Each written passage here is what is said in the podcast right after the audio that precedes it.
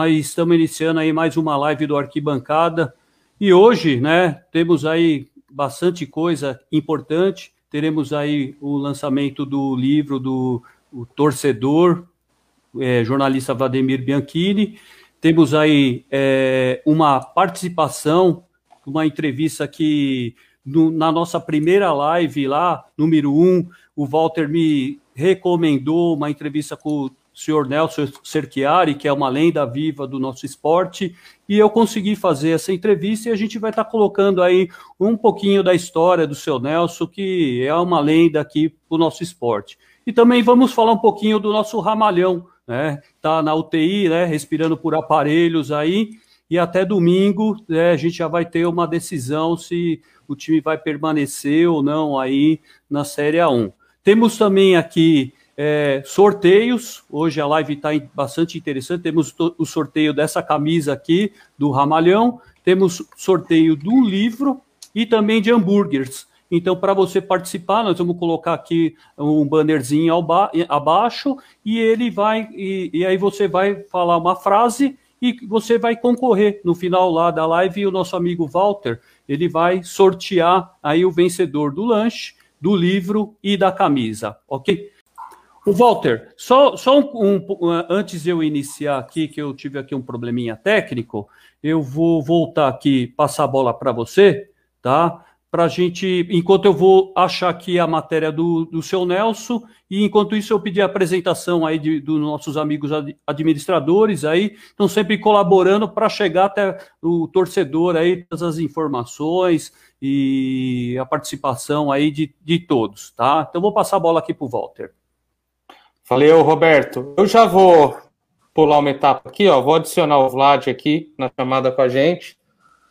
Então, é, como sabem, semana passada eu estava aí no Brasil, estava em Santo André, hoje já estou de volta aqui no Uruguai. Então, a primeira versão do livro do Vlad em terras estrangeiras já está aqui. E, e, bom, o pessoal que já tem acompanhado me conhece, sou Walter Bittencourt, mais um torcedor, e estamos aqui hoje para falar do livro com o Vlad, que vai ser o convidado especial da noite. Boa noite, Vlad, boa noite, Zé. Boa noite, Walter, boa noite, Zé, boa noite, Roberto, torcedores andreenses aí. Vamos falar bastante a respeito do livro. Obrigado mais uma vez pelo espaço aí, para a gente falar mais a respeito desse livro que a gente está começando a fazer as vendas essa semana e o pessoal já está procurando, já em grande número, está bem legal a repercussão, bem legal a, a procura dos torcedores. Fala, galera, boa noite. É um prazer ter você aí, Vlad, com a gente, para a gente conversar um pouquinho já do livro, né? É, um livro interessantíssimo, gostoso e que quem ainda não adquiriu está perdendo tempo. a verdade é essa, né, Walter? Bom, vamos seguir, Roberto. Acho que a gente pode deixar para a semana que vem ou mais para o final do programa aí do, do, do, episódio de hoje, a história do Nelson, e vamos seguir o rumo com o Vlad aí, né? Vamos lá. Ô Vlad, boa noite. Obrigado aí pela sua participação aí no Arquibancada. Programa ao vivo é assim mesmo, né? Então a gente é no improviso e às vezes acontecem essas falhas técnicas aqui, mas vamos passar a bola. Vlad, boa noite. Parabéns aí pelo seu trabalho. Finalmente aí o livro saiu. É, hoje é o grande dia, né? Que o livro está impresso e já está saindo na mão do torcedor. Vlad, eu vou fazer uma pergunta para você. Como que foi, como que está o coração aí no lançamento do seu livro? Porque a gente sabe que foi um trabalho de formiguinha, minucioso, muita dedicação. E aí, quando você pegou esse livro encapado, prontinho para entregar para os torcedores, Quero saber de você, como que é a emoção aí de estar com o livro na mão, porque é como se fosse uma partida de futebol, né? Uma final de campeonato, porque imagino, né? Nós imaginamos que foi um trabalho aí é, de muito tempo e a gente quer saber de você como que foi aí a expectativa desse trabalho. Olha, eu tô para te dizer, Roberto, que foi como se o Santo André tivesse ganhado a Copa do Brasil de novo, cara, para mim. Foi um negócio incrível, uma realização de um sonho, tantos anos, tanta espera. É, a felicidade é muito grande, mas é engraçado porque na hora que você recebe o livro, o maior sentimento que você tem é de alívio, do tipo, caramba, finalmente aconteceu, deu certo. Porque a gente fica com medo de acontecer tudo, né? Todo o processo que você vai fazendo, desde a gráfica até fazer o livro, você fala, caramba, se não der certo, se acontecer alguma coisa, eu estava muito, muito ansioso. E aí os livros chegaram, cara, foi uma sensação incrível. Eu já tinha que, meu, começar a organizar as entregas já, começar a fazer as coisas. Então, é, desde segunda-feira passada, quando os livros chegaram na casa dos meus pais, eu vou te falar que eu não fiz outra coisa da vida a não ser autografar, entregar e, e, e vender livro, cara. Foi um negócio assim, minha vida se resume a isso. Não fiz outras coisas, não deu tempo de fazer quase nada. Tá uma loucura muito grande, mas assim, é uma fase muito gostosa. Eu imagino que é uma sensação única, porque é o primeiro livro. Então, assim, eu, se eu escrever outros livros daqui a alguns anos, eu não vou ter aquela sensação da, do ineditismo, né? Então, tá sendo muito bacana. Uma pena que o time não tá numa situação boa, mas assim, eu tô tentando separar as coisas para poder ficar feliz com o livro, com uma conquista, e mais para frente a gente pensa em outras coisas. Vlad, é, você falou que está separando a situação né, do time atual com o livro. É, eu acho que o livro, isso não é nenhuma pergunta, é um comentário, depois eu vou fazer a pergunta. Eu acho que o livro deu uma massageada assim no coração do, de todos os torcedores andrenses que estão bem machucados, estão bem, estão bem chateados, né? E então o livro veio numa hora legal, é, numa situação de conforto até, vamos dizer assim. É, eu achei que eu me senti melhor lendo o livro, vendo a nossa história, vendo a nossa grandeza. É, agora a pergunta é a seguinte: no meio do livro, mais ou menos, quando você já tinha entrevistado uma galera, ainda faltava uma galera, é, você já tinha a dimensão do tamanho que ia se tornar, do tamanho que ia ser esse livro e como iria ser quando o torcedor, não só o torcedor andrense, mas quem gosta de futebol lesse, qual seria o impacto, como que seria a situação? Cara, não, nem um pouco, nem um pouco. É, começou com um projeto muito menor do que eu imaginei que ia ser, assim. Primeiro que não, eu não imaginava ter 30 fotos, 10 coloridas em kart, já é uma coisa muito acima do que eu imaginava. É, eu, quando eu estava fazendo livros, é, para mim, era uma coisa até assim de tipo, eu não sabia para onde eu estava indo, era uma estrada que eu não tinha a menor ideia de onde ia dar, tava sem GPS, sem nada, fui andando, andando, andando, vendo como que ia rolar até chegar. Então, assim, é, eu passei por muitos altos e baixos nesse período, né? Porque a gente começou fazendo o livro mais ou menos em 2017, aí teve a morte do Belotti, que estava me ajudando muito com o livro, isso me deu uma desanimada muito grande. Depois é, eu retomei o livro até em função disso, para, tipo, como uma forma de homenagem por tudo que ele fez pela Sim. gente, pela amizade e tudo. Daí, cara, eu fui batalhando os contatos, pegando né, tudo.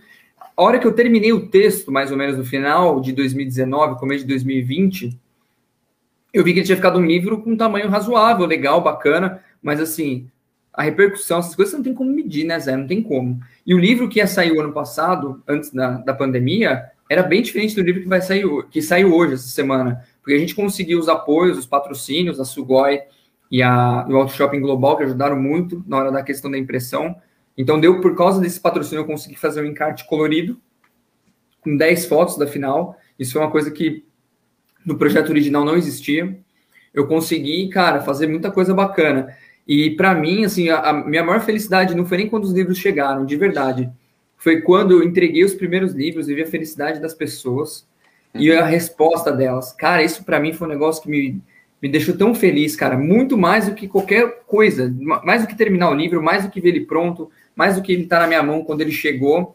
Porque assim, quando ele chegou, não deu nem tempo de eu, de eu, de eu curtir. Eu catei e já fui sair para levar os primeiros exemplares, já fui buscar os brindes com a Isabela, que fez os, os, né, os brindes. Então, assim, já foi correria. Então, para mim, a ficha começou a cair, é quando as primeiras pessoas começaram a ler o livro e me mandar a resposta por, por WhatsApp, falando que choraram, que ficaram muito felizes, que voltaram no tempo, que lembraram da época. Tipo, quem viveu aquilo é legal porque faz uma viagem no tempo, de lembrar, pô, no jogo contra o Atlético Mineiro, onde eu tava, como que era a minha vida, meu avô ainda estava vivo, sabe esse tipo de coisa? É muito legal. Isso, para mim, está sendo a melhor resposta que eu poderia obter, assim, em relação ao livro, cara.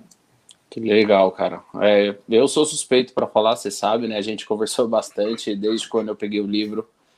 Então, deixar isso mais para o finalzinho, passar a bola para a galera fazer a pergunta aí, a gente depois conversa mais. Antes que a galera mande pergunta aqui, é, o que mais chama atenção no livro, Vlad, para mim são as histórias humanas, né? Mais do que o resultado em campo. Então, quando a gente vê é, que mais de uma vez no livro Ferreira tira dinheiro do bolso para ajudar jogador, para comprar comida, para botar na mesa do, do jogador, para pagar as contas. Quando a gente vê que esse mesmo Ferreira que dá o dinheiro dá um esculacho no jogador que nem sabe de onde veio e fica traumatizado com o que houve, mostra que do mesmo jeito que ele sabe ser bondoso e sabe trazer os caras para perto, também ele sabe cobrar na hora que tem que cobrar e cobra até mais pesado do que muita gente imagina.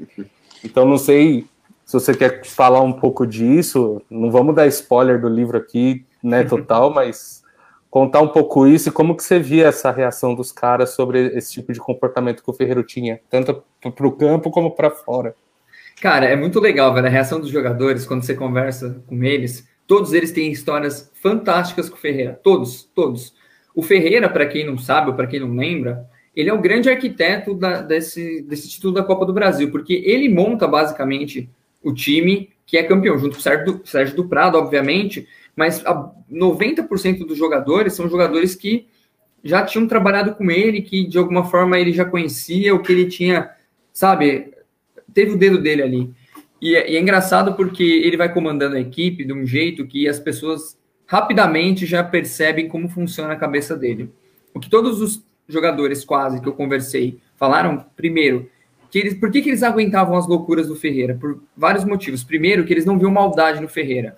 Eles dizem que o Ferreira não era traíra, o Ferreira não era duas caras, o Ferreira, o que ele falava na tua frente, ele falava nas tuas costas, ele é, defendia os jogadores pra, perante a diretoria, sabe? Brigava para melhores condições para os jogadores, então ele brigava para ter um ônibus bom, brigava para ter condições de trabalho melhores, campo de treino.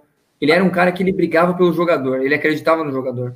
Então, os caras gostavam muito dele porque ele era muito espirituoso. Ele dava umas broncas homéricas, mas sempre com alguma tirada de humor e fazia os caras darem muita risada. Óbvio que tinha vezes que o cara perdia a paciência, ficava bravo, tudo mais. Mas assim, mesmo quando ele ficava puto da vida com o Ferreira, não durava muito tempo, porque depois ele acabava, sabe? Não, não tem jeito. É, é, muito engraçado. E os caras vão contando isso no decorrer do, do, do livro, como o Ferreira mudou a vida deles quase todos ali, quase todos, mas uma boa parte, o Ferreira, de algum modo, teve uma participação ali, seja comandando o cara em outros times, seja comandando no Santo André. E o Ferreira tinha muito esse lance dos jogadores dele de confiança. Então, ele, ele para onde ele ia, ele levava sempre vários jogadores que ele gostava, tipo Romerito, Marquinhos Bolacha, vários outros. E aí os caras tinham um, um, um, carinho pelo Ferreira muito grande. Ele é um personagem que na primeira metade do livro se destaca muito dos outros.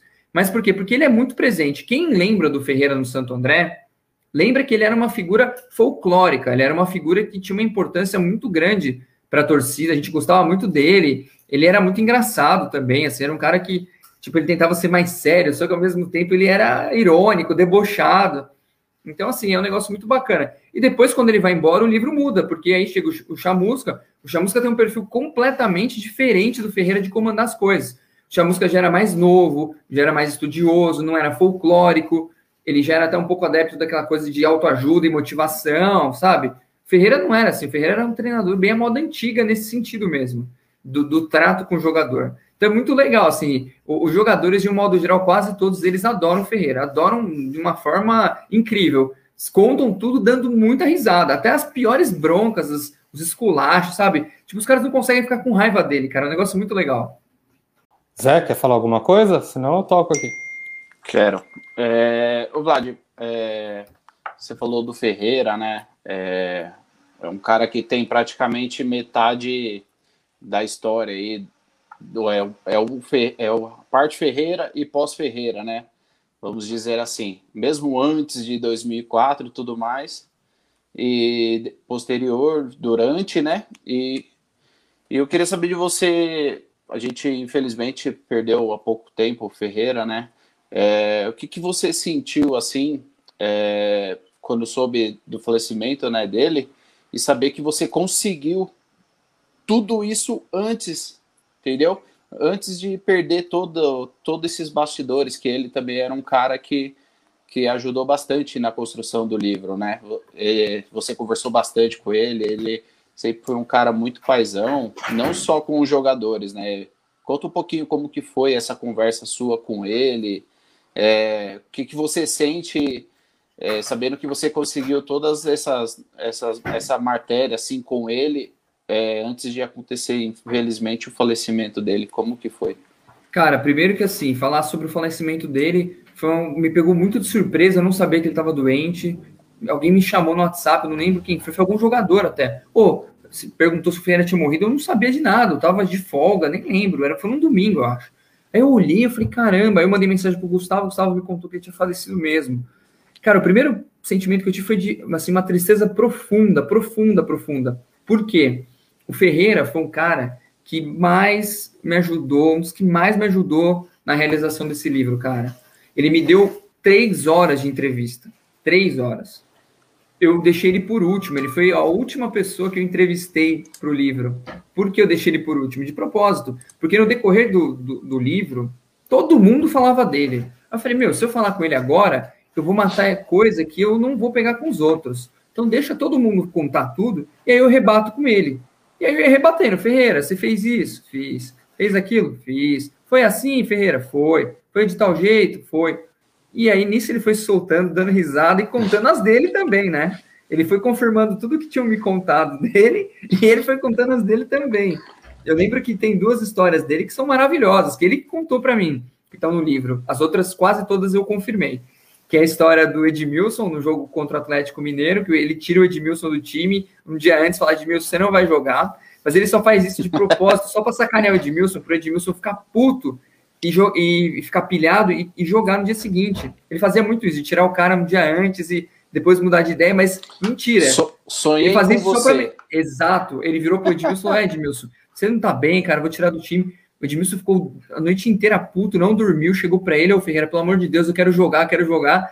Aí o Ferreira falou, tá bom, Edmilson, eu, vou, eu vou confiar em você. Mas você vai lá, faz um gol, vai no banco de reserva e me mostra o saco. Coisa típica do Ferreira, típica do Ferreira. E a outra que é genial, que ele, ele, ele sempre botava espião em todos os treinos do adversário, e ele mandou o Dadá, auxiliar dele, espionar o, o jogo, o treino do Guarani. E o Guarani, pô, descobriu que tinha um espião do Ferreira, mas não sabia quem era, resolveu fechar tudo. Aí o Coso liga para ele assim: Ó, oh, Ferreira, ô Dadá, você viu o time aí? Não sei o que, não vi, Ferreira. Os caras fecharam a porta. Não importa, Dadá, pula o muro, vai pelo buraco, sei lá, bota um pombo, se vira. E Dadá não conseguiu. Aí o Dadá vira para ele e fala assim: Ferreira, a rádio disse que o time deles vai jogar com. Ele falou: não quero saber de rádio.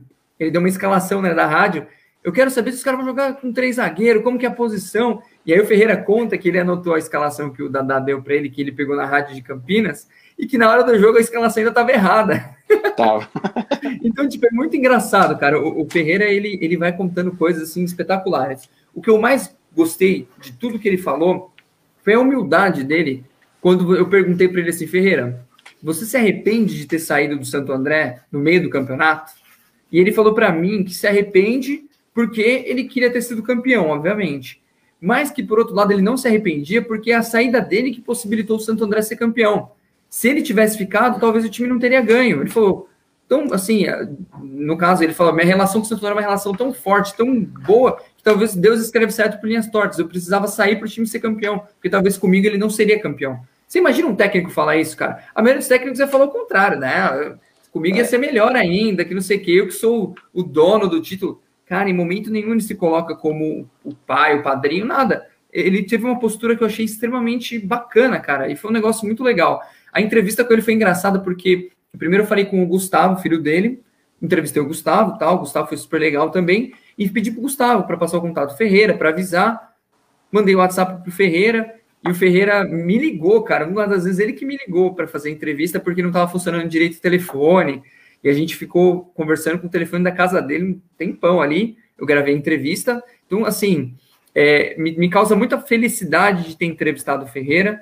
Mas a minha grande tristeza com esse livro, grande, grande mesmo, é ele não ter podido ler. Eu queria muito que ele lesse. Eu queria muito saber o que, que ele ia achar do livro da forma como foi contada as histórias dele, como ele é retratado no livro, eu tenho muita curiosidade de saber como que ele ia reagir, entendeu? De todas as pessoas. Outra pessoa também que eu gostaria, o Jairo Livores, obviamente, mas infelizmente eu não consegui entrevistar o Jairo, não deu tempo, queria muito ter entrevistado, mas quando eu estava na fase já ele já não estava bem de saúde, então infelizmente não deu para falar com ele. E o outro, nosso querido Belotti também, que né, foi um cara que me ajudou muito desde o começo, um super entusiasta do livro, foi comigo em biblioteca, me mandou ficha técnica. Ele e o Bachega foram os caras que mais me ajudaram na parte de escrever o livro, sabe? Com informações, com datas, com tudo, assim. Então, é, foi, foi, foi, uma tristeza muito grande quando o Ferreira morreu, Zé, infelizmente. É, cara, eu imagino. Lado, por outro lado, eu fiquei assim, não feliz, mas sabe, tipo, pensando, puta, que bom que pelo menos eu consegui falar com ele, sabe? Isso também Exato. deu uma um, um sentimento assim de puta, que bom que eu pude falar com ele, que ele pôde estar presente no livro. Mas uh, o sentimento dele não ter lido o livro para mim foi uma coisa assim muito triste, cara, muito mesmo. É, fica um vazio, né, Vlad? É, eu perdi há pouco tempo também minha mãe. É, gostaria de ter compartilhado várias coisas com ela. É, e ainda tem coisas que eu ainda vou fazer e queria que ela estivesse junto, mas infelizmente a vida é assim, né? A gente não consegue agregar todos. Eu, quando eu comecei a ler e vi a homenagem ao Belotti, meus olhos deu uma enchida de lágrima, porque ele era um cara muito amigo, muito parceiro. É, toda homenagem que fizer para ele é pouca, porque ele era aquele cara que te abraçava e falava: Não, vamos lá, vamos lá. Ele era assim. Ele, ele era agregador, Zé. Isso é uma coisa Exatamente. muito rara nos dias de hoje. Exatamente. Hoje em dia todo mundo só quer ver o seu, tem muito ego, muita vaidade. Exatamente. E poucas pessoas que agregam um grupo, sabe? Que Sim. querem e, eu só via no Belotti um, sentimento de agregar, de querer unir as pessoas, de querer juntar as pessoas. Isso é um negócio que eu, eu, sinto muita falta nele por isso, tá ligado? Ele é um cara que, nesse sentido, era, era muito, muito bacana, além de ser uma pessoa ótima, né? Mas ele tinha essa qualidade. É, ele, ele era uma pessoa que agregava de qualquer forma. Ele não tinha tempo ruim, vamos dizer assim, né? E Total. também a questão do Jairo também viriam viria várias histórias legais, porque o Jairo era um cara que era envolvido com o futebol, ele era um cara que gostava, que ele vivenciava o futebol. Mas infelizmente não aconteceu, é, apesar da mágoa, né? Foi que nem eu te disse, infelizmente são coisas que não tá na, não cabe a nós, né, decidir. É, para passar a bola aí pro Walter ou pro Roberto, não sei, só queria dizer uma coisa, o Ferreira, é, a princípio, quando ele foi embora ali, naquela muita gente ficou magoada, eu, também fiquei. Meu, eu fiquei muito meu... bravo com ele. Eu fui um dos caras que, quando ele veio pro jogo contra o esporte, ficou uhum. jogando moeda, xingando, xingando. mercenário. Xinguei, xinguei. É, eu, eu tive essa fase de rebeldia também. Hoje até entendo, só que o caráter do Ferreira em si é, é uma coisa que dá para você colocar como sensacional você conhece o Gustavo e você sabe que o filho dele é, é igual ao pai. É um cara sensacional. Hoje também trabalha com futebol, né? Tá, na, tá nas categorias de base do Cruzeiro. Um, um, cara sensacional. Gosta do Santo André. É torcedor do Santo André. Ele é torcedor. Ele dentro de campo ele era torcedor. É, então, para quem for ler o livro, não vou falar, mas para quem for ler o livro, tem uma, tem uma parte dele que ele se dispõe a fazer uma situação que não é qualquer um que faria, né? Então, o caráter deles é esse daí, cara. É, é uma pessoa sensacional, tanto Ferreira como os filhos, né? Então, a partida, lógico, sofreu, mas que legal que pelo menos ele conseguiu conversar contigo, deu risada, tenho certeza que riu, falou muito, besteira. Muito. Falou, falou, besteira, né? Se, Nossa, assim que eu puder, assim. assim. que eu puder, eu vou, eu vou, quando eu tiver um tempo, eu quero re, re re, é, reescutar, não sei se é mas quero escutar outra vez essa entrevista com o Ferreira, sabe? Que legal. E ver como é que foi, porque eu não tive ainda coragem, Zé. Depois que eu, eu, eu, eu, eu não tive, cara. É uma coisa assim que para mim foi muito difícil. Se eu ouvir uma coisa assim, é, e eu tenho muita dificuldade de lidar com esse tipo de coisa. Então, assim, para mim eu ainda não tive coragem, mas eu ainda vou escutar quando eu tiver passar um pouco todo esse turbilhão para ouvir, cara, porque é muito legal. E eu lembro, a empolgação dele era muito grande com o livro. Ele ficou muito feliz de saber, sabe, o que eu estava fazendo no livro. Então, para mim, foi muito bacana, cara, ver a, a, a, forma como ele se dispôs de me atender a hora que fosse, o tempo que fosse. Não teve tempo ruim, sabe? Foi muito legal, cara, muito legal é, mesmo. Ele era uma pessoa sensacional. A gente conviveu bastante, tanto eu, meu irmão, é mesmo novo, é, sendo novo e tal. Mas essa questão de pedir para ter olheiro em, em campos aí, ele usou meu pai também já. É, ele tinha usado uma vez. ele usava ele bastante, tudo É, bem. ele, pô, Zezão, lá no Juventus todo mundo conhece o Dadá, vai você. Aí meu pai acabou indo, né? Tem, tem, tem umas histórias, como também ele Legal. falando, a gente. A, o, pô, mas Ferreira, para que um ônibus dois andares? Zezão, um ônibus dois andares, a gente chega de visitante ganhando de 1 a 0 todo mundo olha e já tem medo da gente. Então o cara é, um, é folclore, é, né? É folclore total. Muito, bom demais. Ele, ele, falava, ele falava, ele tinha uma frase que era excelente, que era é, bicho gordo, ônibus bom e hotel bom, ganha jogo. Ganha jogo. É, ele tinha essa frase. Meu também. time é, como é que é? Meu time é de segunda, mas estrutura é de primeira. De primeira. era, bom, é um cara que com certeza está no céu. É um cara, gente boníssima. Tem, tem todo tem toda essa merece todo esse glamour que a gente está dando para ele, toda essa homenagem também, né? Walter, chega de falar, passo a bola para você, para o Roberto. Valeu, Zé. Antes de, de continuar com o Vlad, só lembrar o pessoal que a gente está sorteando hoje um livro, a gente está sorteando o hambúrguer lá do a única hamburgueria de Santo André que tem lanche temático do Ramalhão. Inclusive, Semana passada eu comi o famoso ramalhão burger, e esse ramalhão burger vem com cebola, porque, né, somos ceboleiros. Então, tem tudo a ver aí. É, e tem um sorteio da camisa também aí, que, que o, muito gentilmente o Roberto está cedendo para nós. Essa está na tela aí, imagino, né, Roberto? Faz o sinal com a mão. Então, eu pedi para o pessoal é, botar essa hashtag aqui, ó. Vou botar de novamente, ó, como o Giancarlo botou, ó, quero camisa, o Elton quer o livro e também quer o hambúrguer, porque está muito desanimado aqui. Por enquanto só tem duas pessoas aqui, ó, concorrendo ao hambúrguer, tem quatro concorrendo ao livro e quatro concorrendo à camisa. Então tá fácil para ganhar.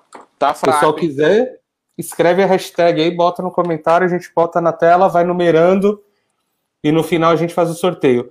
Mas, ô Vlad, é, falando do livro. Rapidinho, é... antes de passar, rapidinho. É, quem puder estar tá na live, vai compartilhando. Tem muita gente que nem sabe que a gente está ao vivo aí. Puder compartilhar, divulgar bastante a live, vai ser legal também.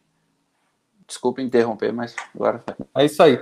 Agora, ô, ô Vlad, falando do livro, é, a primeira parte eu falei contigo, né? Que o Ferreira ajudava financeiramente os caras. Mas também tem uma parte importante que mostra muito também a situação do desemprego, né? E como os caras também estavam desesperados por uma oportunidade, né, por uma, por uma, uma vitrine, né, o Sandro Gaúcho mesmo, quando volta, né, volta, ninguém botava muita fé que o Sandro Gaúcho podia resolver os problemas, então o Osmar, né, que estava trabalhando até na, em algum momento foi um trabalhador rural aí, então explica um pouco também qual que é o perrengue desses caras aí, se quiser complementa com a história do Alex também, que foi muito esperto aí para pedir um emprego e, e a gente Eu conhece um pouco assim... mais também tão, tão boas quanto as histórias da Copa do Brasil, eu acho que são as histórias dos jogadores antes deles chegarem no Santo André. Em alguns aspectos, assim, eu acho que são até mais legais, até mais divertidas, mais curiosas até do que propriamente só a trajetória da Copa do Brasil. Por isso que eu coloquei a vida deles no livro, porque cada capítulo, basicamente, para quem leu, a gente conta a história de um jogador que de alguma forma teve uma importância em algum momento na Copa do Brasil. Então, vamos supor, o Alex, ele foi o grande destaque, um dos melhores jogadores do Santo André na vitória por 3 a 0 contra o Atlético Mineiro. Então, eu abro o capítulo, eu não abro falando como foi o jogo, eu abro contando a história de vida do Alex, como o Alex foi parar no Santo André.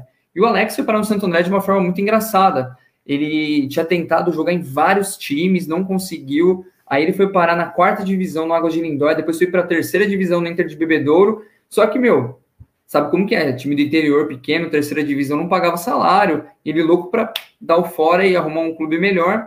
Um belo dia, o Ari Mantovani, que era diretor da base do Santo André, liga na Inter de Bebedouro para falar com o preparador de goleiro, porque ele queria né, pegar a informação do goleiro. Atende o Alex, porque estava lá, não aguentava ouvir o telefone tocar, na concentração. Aí, a hora que ele descobre que é um diretor do Santo André, ele engrossa a voz e se finge de dirigente, fala para o Ari que Ó, oh, senhor tem um goleiro, o goleiro é bom, mas tem um zagueiro aqui também na Inter que, olha, é rápido, é bom de cabeça, chama Alex. Aí, aí o Ari é mesmo, é tal. Aí ele, aí ele pede pro, pro amigo dele da Inter confirmar toda a história. E aí o cara confirma, aí ele consegue um teste para ir pro Santo André, ele vai pro Santo André, é aprovado no teste, só que na época o Santo André tinha cinco zagueiros. ele não ia jogar.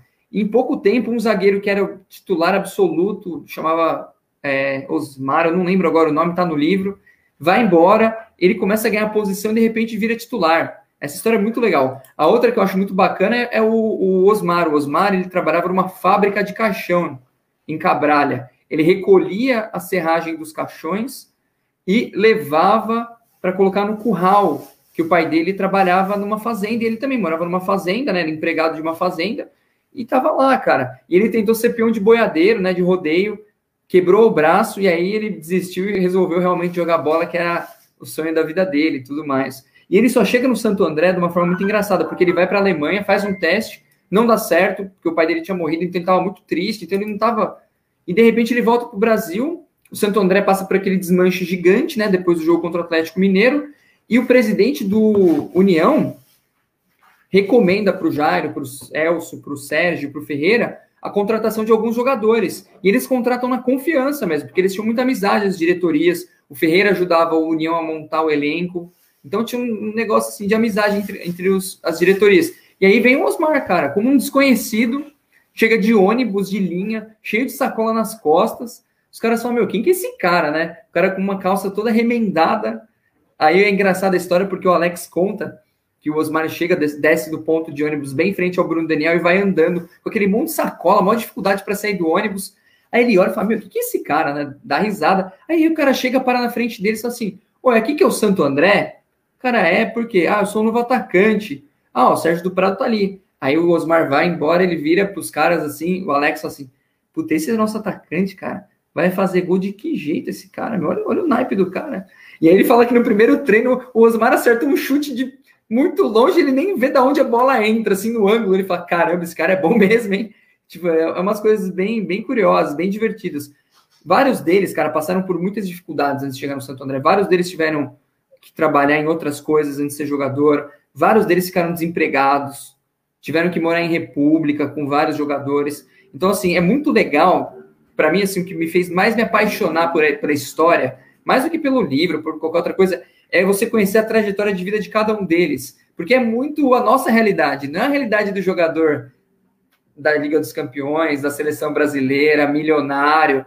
Não, meu, os caras eram gente como a gente, assim, sabe? Com os mesmos problemas que a gente tem, sabe? De falta de grana, tudo. Então, tudo isso é, é, muito legal imaginar que esses caras chegaram no Maracanã e conseguiram derrotar o Flamengo, que tinha jogadores com passagem por seleção brasileira, Europa, cara que depois foi campeão do mundo, sabe? É um negócio incrível, cara, incrível. Não, e o mais incrível é essa coisa que você falou de república, né? E república normalmente está associada a balada, né? E balada está associada a confusão, muitas vezes. Então a gente sabe também que no livro tem uma história pesada aí que teve jogador aí que só não morreu na balada porque foi reconhecido pelo ladrão, né? Pelo criminoso. é, a história é muito engraçada. Quem me contou essa foi, acho que o Tássio, se eu não me engano, foi o Tássio. Tássio é o melhor, ele conta as melhores histórias. O Tássio, para mim, é um personagem que durante o livro todo se destaca de uma forma incrível, porque ele tem uma memória fantástica, ele lembra de uns detalhes que, assim, é absurdo como ele lembra as coisas, cara. E aí você vai bater com outras pessoas e, e, e é perfeito, bate certinho. O Tássio conta que eles, é, os, os, jogadores gostavam muito de ir numa balada chamada Espaço VIP, que ficava na Figueiras. E aí, cara, um dia eles estavam lá, um cara mal encarado lá, começa a discutir com o Dodô, com os jogadores, e os caras começaram a falar um monte de besteira, já voou caipirinha pelo alto, ia rolar pancada. De repente, os caras acharam, os jogadores acharam que os caras eram bandidos. E nisso chegou o cara que era o chefe do bando. Ele olha para o Nunes e fala assim: Ô, oh, você não é aquele cara que de manhã fez um gol no Palmeiras e à tarde fez um gol no Santos? Que é aquele famoso jogo da final da Copa São Paulo e do, do Campeonato Paulista, que o Nunes faz dois gols no mesmo dia. Ele fala, sou eu. Aí vira pros caras, ô, oh, mano, calma aí, os caras são jogador, vamos. Aí ele fala assim: eu vi seu jogo na cadeia, cara. Aí os caras na hora gelaram, vi seu jogo na cadeia, os, jogadores, os caras assim, meu Deus, agora. Aí falou pros comparsas dele assim: meu, fica tranquilo, os caras são jogador, vamos tomar cerveja aí, ficar a noite inteira trocando ideia e dando risada. Se ele não tivesse sido reconhecido, vai saber o que teria acontecido, né? E lembrando, né, Vlad, que além do o, esse caso do Nunes, é, que ele jogou a final da Copa São Paulo aí de futebol júnior jogou o jogo contra o Santos, fez o gol e ainda no dia seguinte ele foi para o Mesa Redonda e conheceu o Pelé, né? Então, de quebra, o cara conseguiu essa façanha, né? Não sei se vocês se recordam, eu tenho incrível a, a, a, o que aconteceu com, com o Nunes em, em uma fração de três dias. Então, ele foi um verdadeiro protagonista, né? Até hoje, por isso que ele é bem querido aí por todo o torcedor, porque ele realmente é, um, é um jogador, vamos dizer, sem um parafuso, né? Ele é maluco mesmo, mas joga, tem uma identidade muito bacana aí com o torcedor. Mas, Vlad, eu queria saber o seguinte: como que você montou a arquitetura do seu livro? Porque, pelo que eu estou entendendo, você fez inúmeras entrevistas, né? Que acho que é praticamente a, a base do seu livro. Quantas Foi. horas, oh, Vlad, de entrevista você fez aí para você poder elaborar, além da, da entrevista, quais métodos você também aplicou para a montagem do livro? Vamos entender um pouquinho de como foi tudo aí, o princípio de tudo, porque acho que ninguém imaginava que ia nascer um livro, né? Mas aí, a partir desse material todo que você acabou juntando, de entrevista, é, resenha com torcedores, ficha técnica, como que foi tudo essa montagem até você realmente chegar aí na, no, na composição do livro? Então, cara, foi um negócio muito curioso, porque é, a primeira coisa que eu fiz de tudo foi dar uma pesquisada em algumas coisas, tudo mais. Aí eu já comecei a montar mais ou menos, eu tinha que ter um recorte de qual o tempo que eu ia fazer do livro. Então eu resolvi recortar do começo ali da final da Copa São Paulo até o, a final do campeonato da Copa do Brasil. Então, isso foi o primeiro ponto que foi assim: eu preciso delimitar uma linha do tempo para não me perder, para não ficar tipo. Muita gente falou para mim, ah, porque você não falou o que aconteceu depois? Tal, tal. Eu falei, não, eu quis fazer um livro, um recorte de tempo, para que ele nunca envelhecesse, que ele ficasse assim, sempre um, exato do que aconteceu, sabe? Então, assim, o que, que eu fiz? Eu, eu comecei por esse detalhe de delimitar a linha do tempo. Depois eu comecei a ler, Roberto, coisas sobre a Copa do Brasil, pesquisar, e nisso eu falei, eu vou entrevistar todo mundo que participou e que eu consegui falar. Cara, foram feitas mais ou menos 35 entrevistas. Eu ainda não contei, de verdade, não deu tempo, mas eu chuto que foram feitas pelo menos 35 entrevistas. Eu entrevistei, cara, uh, da diretoria, Sérgio do Prado, Celso, uh, Celso, Celso, Sérgio do Prado, o Sérgio Soares, o Ferreira, o Chamusca, Uh, os jogadores quase todos do Maracanã, dos 18 que foram para o Maracanã, só, só não entrevistei dois. Também da primeira final entrevistei o Barbieri, Marquinhos Bolacha, Careca, que saiu no meio da, da competição, o volante. Também entrevistei o Salvo, que foi juiz no jogo contra o Palmeiras, alguns adversários. Eu chuto, Roberto, que somando tudo, cara, deve ter dado umas 50, 60 horas de entrevista, eu chuto.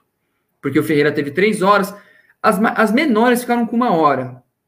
E teve entrevista que durou mais de duas horas. E teve gente que eu entrevistei mais de uma vez, obviamente. Então, assim, cara, eu chuto que eu tenha feito mais ou menos umas 50 horas de entrevista, pelo menos. Depois você tem que transcrever todas as entrevistas. Isso dá um trabalho enorme. Aí você vai escrevendo, aí você vai depois checando, vai batendo. Então, vamos supor, o Zé me conta tal coisa, falando do Walter. Eu ligo para o Walter e tento confirmar com o Walter se foi aquilo mesmo que aconteceu. Se não, eu tenho que construir uma versão que é, encaixe o que os dois falaram em comum e explicar. Walter disse que foi assim, mas Edu disse que foi assado. Sabe esse tipo de coisa? Tudo isso você tem que tentar é, concatenar. Eu fiz o livro com uma estrutura assim, Roberto. Praticamente cada capítulo tem um protagonista, que é um jogador. Então vamos supor, o jogo contra o Palmeiras, o primeiro jogo, o protagonista para mim foi o Osmar. Então o Osmar é o protagonista. Eu conto a vida do Osmar, como ele foi parar no Santo André, como foi o jogo para ele e como foi a repercussão para ele depois. No caso, por exemplo, do jogo de volta, é o Tássio, que fez o gol da classificação. Então eu faço a mesma coisa. No jogo contra o 15 de Campo Bom é o Macanak e o Júlio César. Então, assim, de um modo geral, Roberto, é, eu tenho uma mini biografia de quase todos esses jogadores que eu entrevistei. Praticamente todos eles, eu conto muita coisa da vida do cara. Não só do Santo André, mas da vida anterior a chegar no Santo André. E como foi também a vida dele até a final. Então, você vai é, costurando. Então, assim, vamos supor, cada capítulo eu não abro falando do jogo, eu abro falando de alguma história que vai desembocar naquele fato que eu estou narrando depois do livro, entendeu? Bem, legal, cara. Ficou. Eu já tinha te falado, né? É, a gente conversou tal. A cronologia do livro ficou sensacional. É, se deve receber vários comentários de quem já leu. É, eu também comentei contigo que o livro é tão gostoso de ler e tão fascinante que você, se você tiver tempo, você mata ele no mesmo dia. São 216 páginas, mas você consegue matar ele em um dia só porque é, para quem vivenciou, é legal porque volta tudo na memória, entendeu? Volta, fica fresco, você consegue relembrar e você fala: caramba, foi assim, é, aconteceu assim, assim e tudo mais. Então você começa a, a, relembrar e fica gostoso e você vai querendo mais, vai querendo mais, vai querendo mais. E mesmo para quem não vivenciou essa, essa, essa época, também é legal porque a galera vai querer conhecer a história por dentro. E aí vai se tornar atrativo da mesma forma. Então fica difícil falar, não, vai ter quem não gosta. Não. Eu não tentei, como, Zé, fazer um livro, cara, que unisse duas coisas. Eu pensei naquele torcedor que é mais fanático, que é que conhece tudo de bastidores. Eu pensei assim, você, o mal, essa galera que chega, essa galera que, meu, sabe os detalhes assim fantásticos. Então eu falei, eu tenho que dar, trazer coisas novas para esses caras, para eles, Tem né, coisas. no seu para não para tipo para que esse cara goste, não fique só uma coisa do tipo revisão, sabe? Revisão de uma coisa que você já sabe. Eu pensei muito nisso. Foi torcedor mais fanático, que conhece mais até do que eu a história do Santo André, eu tenho que trazer coisa que ele não sabe. Eu busquei isso e consegui tenho certeza que eu, tenho, que eu consegui trazer coisas que ninguém sabia. E ah, isso é muito legal, uma coisa que me deixou muito feliz e orgulhoso, que era um objetivo que eu tinha. E o segundo objetivo que eu tinha era pensando naquele cara que não entende muito de futebol, que não conhece muito da história do Santo André, que é novo no assunto, que vai pegar o livro pela primeira vez e eu tenho que explicar para ele, mas que não seja uma forma didática, chata, que fica parecendo coisa de colégio, entendeu? Eu tentei criar uma narrativa. E isso de você falar que a pessoa vai pulando de um capítulo para o outro, eu tentei fazer isso de todas as formas, de fazer todo capítulo terminar com um gancho para o próximo, para você saber o que, que, vai acontecer no próximo, cara. Meio novela, sabe? Quem assiste novela, seriado, sempre quando termina, ele não termina para baixo, termina para cima, termina com você falando, caramba, e agora? E agora? Então, assim, eu tentei, cara, de todas as formas. Então, assim, eu fui mudando o texto, fui mexendo nas coisas, pegando uma ordem daqui, botando ali, que, que eu vou botar nesse capítulo, o que, que eu vou botar no outro. É meio que um jogo de pecinha, sabe? Você vai, você tem os fatos todos aqui espalhados na tua, na tua frente e você tem que ir escolhendo a forma como você vai colocar na ordem, para que a pessoa, tipo, de uma meio que uma teia de areia, eu queria fazer o cara grudar e não sair mais. E, e, e a hora que ele Conseguiu. vê, ele eu, eu, foi o que eu tentei, assim, foi tudo muito Conseguiu. planejado para isso, sabe? Muito. Eu tentei fazer uma linguagem simples, um texto fácil, um texto corrido para a pessoa lendo, se divertindo, tendo bastante detalhes. Tentei dosar também. Uma coisa que é, eu pensei assim, putz, com a saída do Ferreira, o livro poderia cair muito e ficar muito guerreiro, superação. Eu falei, não, eu tenho que deixar algumas coisas de humor para depois. E fui dosando, e assim, você vai rir do começo ao fim. Lógico que no final, quando chega ali na decisão, é o momento do clima, que é o auge, é uma coisa mais tipo, tensa, emocionante, eu não quebro com nada engraçado. Mas na comemoração, por exemplo, eu já chuto o balde, já, já conto todas as porcarias que aconteceram, engraçadas e divertidas. Camisa do Goiás.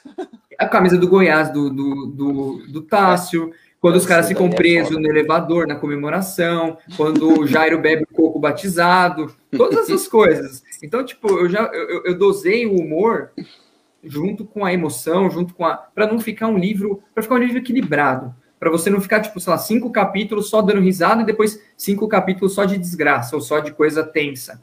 Então eu tentei fazer uma coisa que é, fosse dosada para a pessoa, tipo, caminhando e, e, e, o livro vai numa crescente, né? Eu tento é, fazer criando cada vez mais expectativa e cada vez mais, assim, a pessoa querendo se envolver com o negócio. E uma coisa que eu fiz, se você conseguir reparar, conforme vai passando o tempo, eu vou aumentando a, a descrição daquilo. Então, vamos supor, a final do Maracanã ela é muito maior do que, por exemplo, o primeiro jogo da Copa do Brasil, ou o segundo ou terceiro jogo. Vai aumentando. Então, Sim. por exemplo, os dois jogos da final são os que mais têm espaço no livro. No por capítulo. motivos óbvios, porque eu estou tentando fazer a pessoa criando uma, uma narrativa, entendeu? Foi o objetivo Exato. que eu fiz, cara. Não sei se eu consegui, mas eu acho que, pelo que você me falou, parece que deu certo. Conseguiu, cara, conseguiu. É, já te dei os parabéns mais que uma vez, volto a dar novamente, porque realmente aconteceu isso. É, você conseguia deixar o gancho para já emendar. Aí você, você, você nunca falava assim, ah, vou, vou parar aqui e depois eu volto. Não, você falar, pô, eu preciso ler aqui que, o que ele falou ali, eu preciso ver o que aconteceu aqui. E, eu, e, e outra aí, coisa também que eu fiz, é, desculpa só te cortando, eu jogo Imagina. coisas no começo do livro que vão dar. Você só vai descobrir o que aconteceu ou o porquê daquilo no fim, no meio. Eu vou dar um Exato. exemplo, a história do, do, do, Romerito. Por que, que eu conto a história da aliança do Romerito no, no começo do livro? Que o Romerito é assaltado e perde a aliança. O Ferreira dá uma outra aliança para o Romerito. Por que, que eu conto isso? Porque o Romerito, quando faz o gol contra o Flamengo de voleio, beija a aliança. Então eu conto aquilo lá no começo e a pessoa não entende muito bem por que, que eu contei aquilo. Só que no final, quando ela vai ler que o Romerito fez o gol e beijou a aliança, ela faz o link. Fala, porra, a aliança que o Ferreira deu, é mesmo, porra. Encaixa o assunto. É, fica bem, ficou bem legal, muito, muito prático, bem, bem gostoso, bem leve. Cara, é, é sensacional o livro. Foi aquilo que já comentei, agora falando abertamente para todo mundo aí. É o livro que agradou. Também comentei contigo que iria ler novamente, porque para gravar, é... ah, não, você está falando isso na frente dele. Não, pô, é legal, você volta, relê, relê, você, cara, fica aquele negócio gostoso, não é cansativo, não é chato. Então, quem ainda não adquiriu, precisa ter essa situação saber que antigamente o jogador é, não ganhava quase nada e gostava do clube, cantava o hino, é, o hino enchendo os pulmões, é, tinha a situação do cara. É, o, o, grupo era bem mesclado, né? Tinha os mais velhos que queriam queriam conquistar, os mais novos que queriam conquistar, crescer na vida. Então foi um, um juntou e acabou dando certo. E graças a Deus que ganhou, que agora a gente tem um livro para guardar para sempre, para nossa história. É sensacional. Walter. Uma coisa que é legal, Zé, que os jogadores falam, e é unanimidade. Faz sete anos. Se fosse um negócio que não fosse desse jeito, alguém ia falar. O Tássio, um cara mais, sabe, tipo, que, que não tem papo na língua, que não é de ficar inventando mentira. Mas uma coisa que eles contam, e o Chamusca me falou isso, é unanimidade. O ambiente do Santo André, naquele 2004, quando ganhou a Copa do Brasil, era espetacular. Entre os jogadores, comissão técnica, era um ambiente muito legal. Eles se gostavam, eles tinham amizade, mesmo sendo grupos completamente diferentes. Você tinha, por exemplo, os moleques vindo da Copa São Paulo, com os veteranos que já tinham jogado em time grande, com os caras que eram desconhecidos como Osmar e tinham chegado naquele momento e assim, eles se uniram e se abraçaram, e o título só foi possível graças a isso. Todos eles usam muito a mesma frase. Ah, o Santo André era realmente uma família na época. E assim, você ouve muito isso. Ah, uma família, uma família. Geralmente é tudo mentira, é balela, é conversinha. Porque ah, é. ganhou, todo mundo fala isso. Só que você vai conversando com um por um. Eu conversei com mais de, mano, mais de 20 pessoas daquele grupo. Não teve um que falou que não era. Então, cara, realmente o negócio era daquele jeito mesmo era muita união. O Chamusca conta que o que mais surpreendia ele, por exemplo, era que o Santo André dava um café da manhã super simples para pro, os jogadores. Normal. Nada assim que você vê em time grande, que é aquela mesa com hotel, sabe, 200 mil coisas. E os caras chegavam antes para tomar café da manhã junto, para ficar resenhando, trocando ideia, dando risada, depois ir para o treino, sabe? Então você vê como que era diferente. O Santo André só foi campeão por causa desse ambiente que eles criaram, que foi espetacular. Porque um time do tamanho do Santo André para conseguir um feito desse, só com muita união e tudo dando certo. Uma coisinha que deu errado, acabou, meu.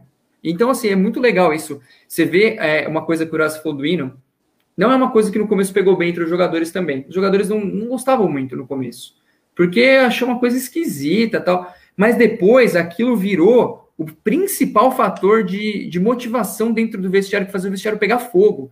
O Dedmar conta que a primeira vez que ele viu os caras cantando o hino, que o Ferreira trouxe um CD, só o Jairo sabia cantar e ninguém gostou, ficou mais assim. Ah. Mas ele falou que, cara, é, é, era lindo eles cantando, porque depois de uns meses não precisava mais de CD, eles cantavam a capela. E você vê uma coisa que surpreende o Brasil inteiro, que é quando o Santo André é campeão da Copa do Brasil no Maracanã, todos os jogadores cantando o hino. E a gente que é torcedor já sabia que eles cantavam, que eles sabiam a letra toda, mas a imprensa, eh, os torcedores dos outros times, nem imaginavam que um, os jogadores de um time do tamanho do Santo André ia saber cantar o hino. É, cara. Qual, qual é jogador? Qual jogador que nunca foi campeão por um time sabe cantar o hino do próprio time? Quase nenhum, velho. Quase nenhum. Tem cara que chega no clube e, e fala: Ah, eu cheguei aqui no Esporte Clube Palmeiras. É, São Paulo. É, é, o cara não é. sabe nem, nem o nome do clube, que dirá cantar o hino. Mas é essa parte, essa parte do hino aí começou antes, né, da Copa do Brasil, começou em 2003. Começou. É... Eu acho que começou em 2001, velho, se eu não estou enganado. Não, até. foi é, é, foi em 2003. A primeira vez, eu não sei, mas o, foi por aí. Ah. De certeza que foi, porque a gente, tá, a gente vivenciou isso pessoalmente, eu, meu irmão, meu pai. Foi em 2003, quando o Santo André fez a última rodada contra o São Paulo no Morumbi. O Ferreira queria uhum. dar um algo a mais, colocou e ninguém sabia cantar. É, nas, primeira, nas primeiras vezes, inclusive, não tinha nem o rádio. Daí, uma vez o rádio quebrou. O Maurício, que era massagista, falou: Putz, você tá vindo, você tá vindo pro jogo? Eu tô. É, não, não no Morumbi, um outro jogo. Ah, traz, um, uhum. traz um rádio aí, porque quebrou o rádio, eu não tem como passar o CD. E aí, isso daí, cara, criou, cria uma identidade. É, Muito. No, no, atual cenário, que a gente vê os stories e tudo mais, a gente vê que o negócio não dá certo não é por acaso, você entendeu? Mas a situação do clube, que nem tem uma parte do Eno que fala que deu merda, cara, deu merda no busão, tiveram que descer, os caras eram pra tá puto, falando, Isso. Não, se fosse hoje em dia, ninguém ia colocar o pezinho na lama.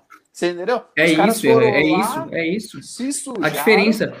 Muita diferença. Muita Por isso diferença. que você vê, Zé, que os caras ganharam a Copa do Brasil. Porque os caras tinham as mães de descer do ônibus e empurrar o ônibus no meio da lama, dando risada e cantando um hino. Olha isso, cara. Isso é muito legal. É uma coisa assim que você vê o comprometimento desses caras. Não é à é, toa que o Santo André foi campeão da Copa do Brasil. Tipo, pra gente, se você consegue ver os bastidores, todas essas histórias, essa humildade dos caras, essa união, esse comprometimento que eles tinham com, com a carreira deles, com a camisa que eles estavam vestindo, você vê por que, que o time ganhou, entendeu? É nesses exemplos bobos, mas que fazem toda a diferença. Como você mesmo falou do hino dos caras descendo para empurrar o ônibus, cara. E os caras mesmos contam, tipo, quando foram jogar contra o, Campinense, o Santo André ficou num lugar horroroso. Eles contam que o hotel era horrível, porque o Santo André tentou fugir de Campina Grande, com toda razão, porque ia ter foguetório, os caras iam arrebentar. Então eles foram para uma cidade de areia, chamada Areia, só que não tinha a condição tão boa. E os caras, meu, foram para cima e superaram e, ganharam, não ficaram dando desculpinha de, ah, não, não cara. Foram para cima. Então isso é uma coisa muito legal, cara, que você conversa com eles eles contam que todas essas dificuldades ajudaram a moldar o caráter deles para chegar numa final e não ter medo do Flamengo. A verdade é essa. Você imagina, você passou por tantos problemas na vida. Você vai chegar e vai ter medo do, do time adversário? Foi isso que o psicológico dos caras trabalhou, que foi fantástico. Superaram tantas dificuldades em um ano e meio e antes até de chegar, que os caras chegaram no Maracanã e falaram: Meu, isso é só mais uma, entendeu? É só mais uma. E foram e conseguiram.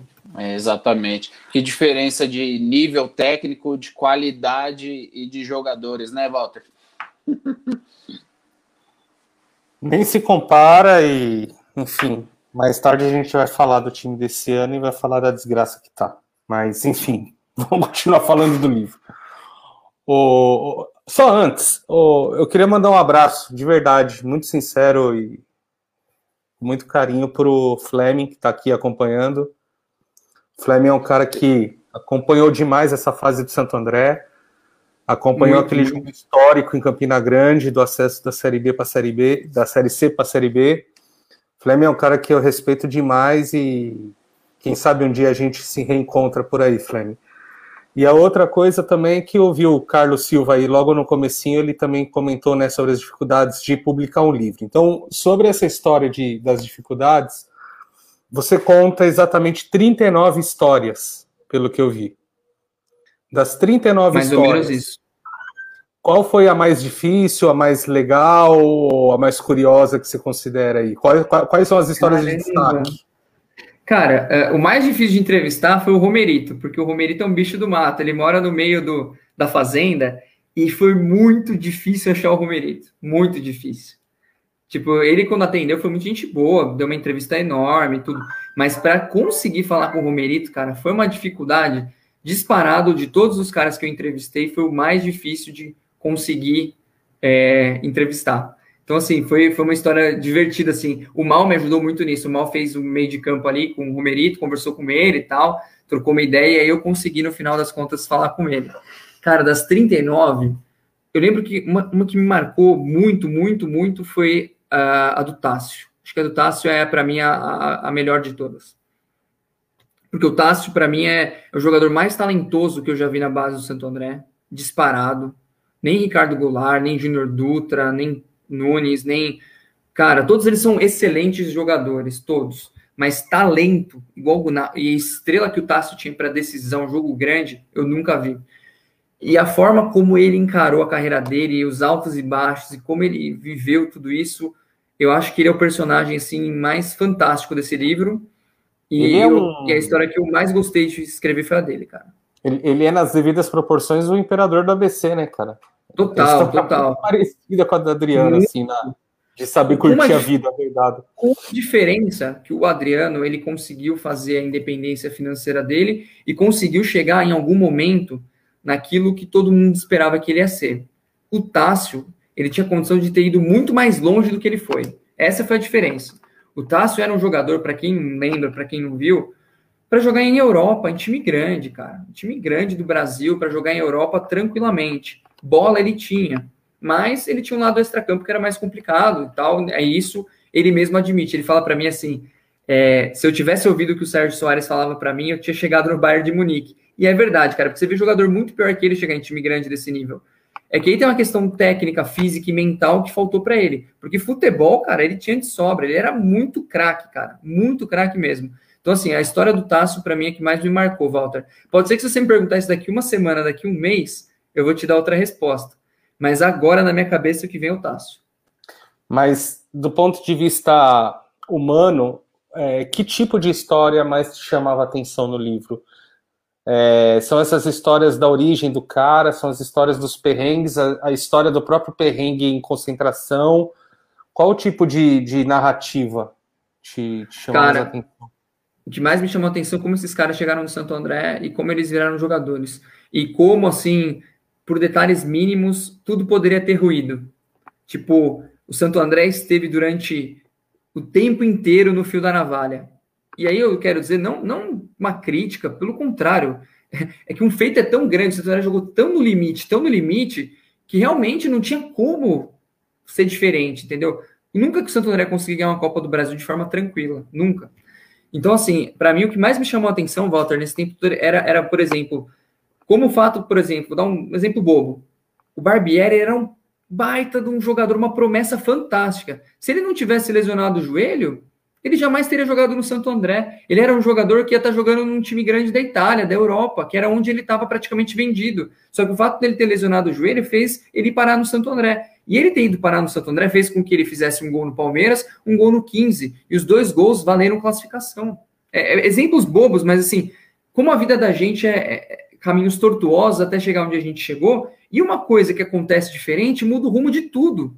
Então, assim, quando você lê o livro, você vai ter, na minha opinião, essa impressão, tipo, caramba, meu, tinha que acontecer, porque é muito fator junto para a coisa acontecer e dar certo. E uma coisa diferente muda tudo. Então eu acho que isso foi o que mais me chamou a atenção e acho que isso também permeou toda a narrativa do livro. Eu acho que você vai lendo, além de você se emocionar, se divertir, tal, tal, tal, eu acho que você fica com aquela sensação de caramba, e se tivesse acontecido tal coisa? E se tivesse acontecido tal coisa? Será que teria ganhado? Então, eu acho que isso é uma coisa bacana também. Eu acho que a coisa mais louca de todas é a troca do, do elenco quase inteiro e a troca de treinador e, e como isso foi fundamental para que ganhasse, né? Tem a importância de quem jogou as primeiras partidas, mas se não fosse a troca de elenco, eu tenho certeza que a gente não ia chegar tão longe. Agora, é, para passar para o Roberto, e o Roberto, e se o Zé quiser comentar, eu, particularmente, lendo o livro, o tempo todo eu me sentia em primeira pessoa, cara. Eu sentia que eu estava dentro do vestiário com os caras, eu sentia que eu estava no campo. Então era, cara, é, é, uma imersão muito louca. Passar. É uma imersão muito louca, porque é isso que te faz ler o livro na sequência de uma vez e você não para, né? Você tem que ler até o final. Então, Roberto, já passo para ti a palavra e, e, aí já divide com, com o Vlad. Mas a minha sensação era essa, eu estava dentro do elevador que quebrou quando os é caras estavam na festa do time. Na concentração, na festa, dentro de campo. O que, que eu tentei fazer, Walter? Eu tentei ambientar a pessoa dentro daquele lugar. Então, o que eu fiz? Eu tentei pegar aqueles detalhes, assim, tipo, o que, que um jogador conversa com outro dentro de campo? A gente não sabe, agora a gente sabe um pouco mais, porque é, a gente não está tendo a torcida. Então, você ouve um pouco os xingos, as conversas. Só que isso é, geralmente é um grande tabu no futebol, as pessoas não sabem. Então, eu tentei fazer as entrevistas para buscar exatamente isso. Como que eram os diálogos? Tipo, ah, vai, um xinga o outro, o que um fala para o outro, como que é a conversa do juiz com o jogador. Então, cara, a minha ideia foi fazer você emergir dentro do ambiente a ponto de você chegar no final, se você não é andrense, você vai torcer pelo Santo André, porque você vai estar tão envolvido com a história, com tudo que aconteceu, que você naturalmente vai acabar torcendo. Então foi um recurso que eu usei, tentei botar as pessoas dentro do vestiário, dentro do campo, dentro da concentração e até de alguma forma dentro da cabeça dos jogadores, o que, que passava pela cabeça dos jogadores naquele momento. Porque eu perguntava muito isso para eles. O que, que ele estava pensando, o que, que ele estava sentindo, como que era a vida dele naquele momento. E eles iam me contando. E tudo isso eu usava para ambientar o, o que estava acontecendo. Então, assim, eu não, eu, não, eu não resumia só em contar, por exemplo, ah, o Sérgio Soares estava na beira do campo. Não. Sérgio, o que você estava pensando? Pô, eu estava pensando em tal coisa, eu estava nervoso, aquela noite eu não dormi, cara. Eu andei a noite inteira de um lado para o outro. A hora que eu olhei aqueles caras lá no Maracanã gritando, eu falei, puta, e agora? Então, tudo isso eu tentei traduzir com palavras. Ô, Vlad, é só uma pergunta. Quantos personagens a gente teve aí no livro? Você tem ideia entre jogadores e comissão técnica? Porque você falando aqui, eu, vou dando, eu vou dando risada, sabe? Porque, é, é, sabe, é uma mistura. Eu acho que quando você vai montando tudo esse quebra-cabeça, aí você fica imaginando uma, uma situação totalmente improvável de personagem. Porque é um é. entre e sai, é um entre e sai o tempo todo. Entra um jogador, Total. daqui a pouco sai, o outro vem de longe, sai mais três, o treinador sai, entra o outro outro. Então, eu acho que no futebol, de todos os times que participaram da Copa do Brasil, eu acho que não tem coisa tão improvável que nem não. a situação do Santo André, porque é uma coisa Nenhuma. bem maluca. Né? É, Roberto, é, não, eu não conheço nenhuma história de time da Copa do Brasil que trocou de técnico e desmanchou de time no meio da competição, cara. É, então é uma coisa assim, você começa a imaginar, né, desde o começo, até tá falando do Fleming, né, desde o primeiro jogo, inclusive o Fleming, parece que o, o Jairo tem uma história assim, que ele queria ouvir o jogo do Santo André lá no Jaçatuba, lá no clube, e aí ele pediu lá pro Fleming e mais o Anderson Fattori, se não me falha a memória, fazer alguma coisa com que o Jairo ouvisse o jogo contra o Novo o Horizonte, lá em, Goiânia, em Goiânia, né, e aí o que aconteceu? O Fleming fez uma maluquice lá, entre um, um, um celular e uma caixinha de sapato, alguma coisa assim, para chegar o, o, áudio do jogo, alguma coisa assim. Você chegou alguma história parecida com isso aí para você aí? Você tem ideia? Você tem aí isso no seu capítulo? Alguma não, maluquice até? É, infelizmente, dessa parte não. Eu não consegui na época falar com o Fleming, eu não tinha um contato dele, infelizmente. Queria até ter entrevistado ele para o livro, mas eu não consegui. Eu não tinha um contato dele, infelizmente. Então, assim, é, eu não coloquei tantas coisas de mídia, de bastidor. Eu contei, assim, bem de leve. O Fleming é citado várias vezes no livro, porque ele é uma figura muito importante. Ele viajava com os jogadores, ele transmitia os jogos.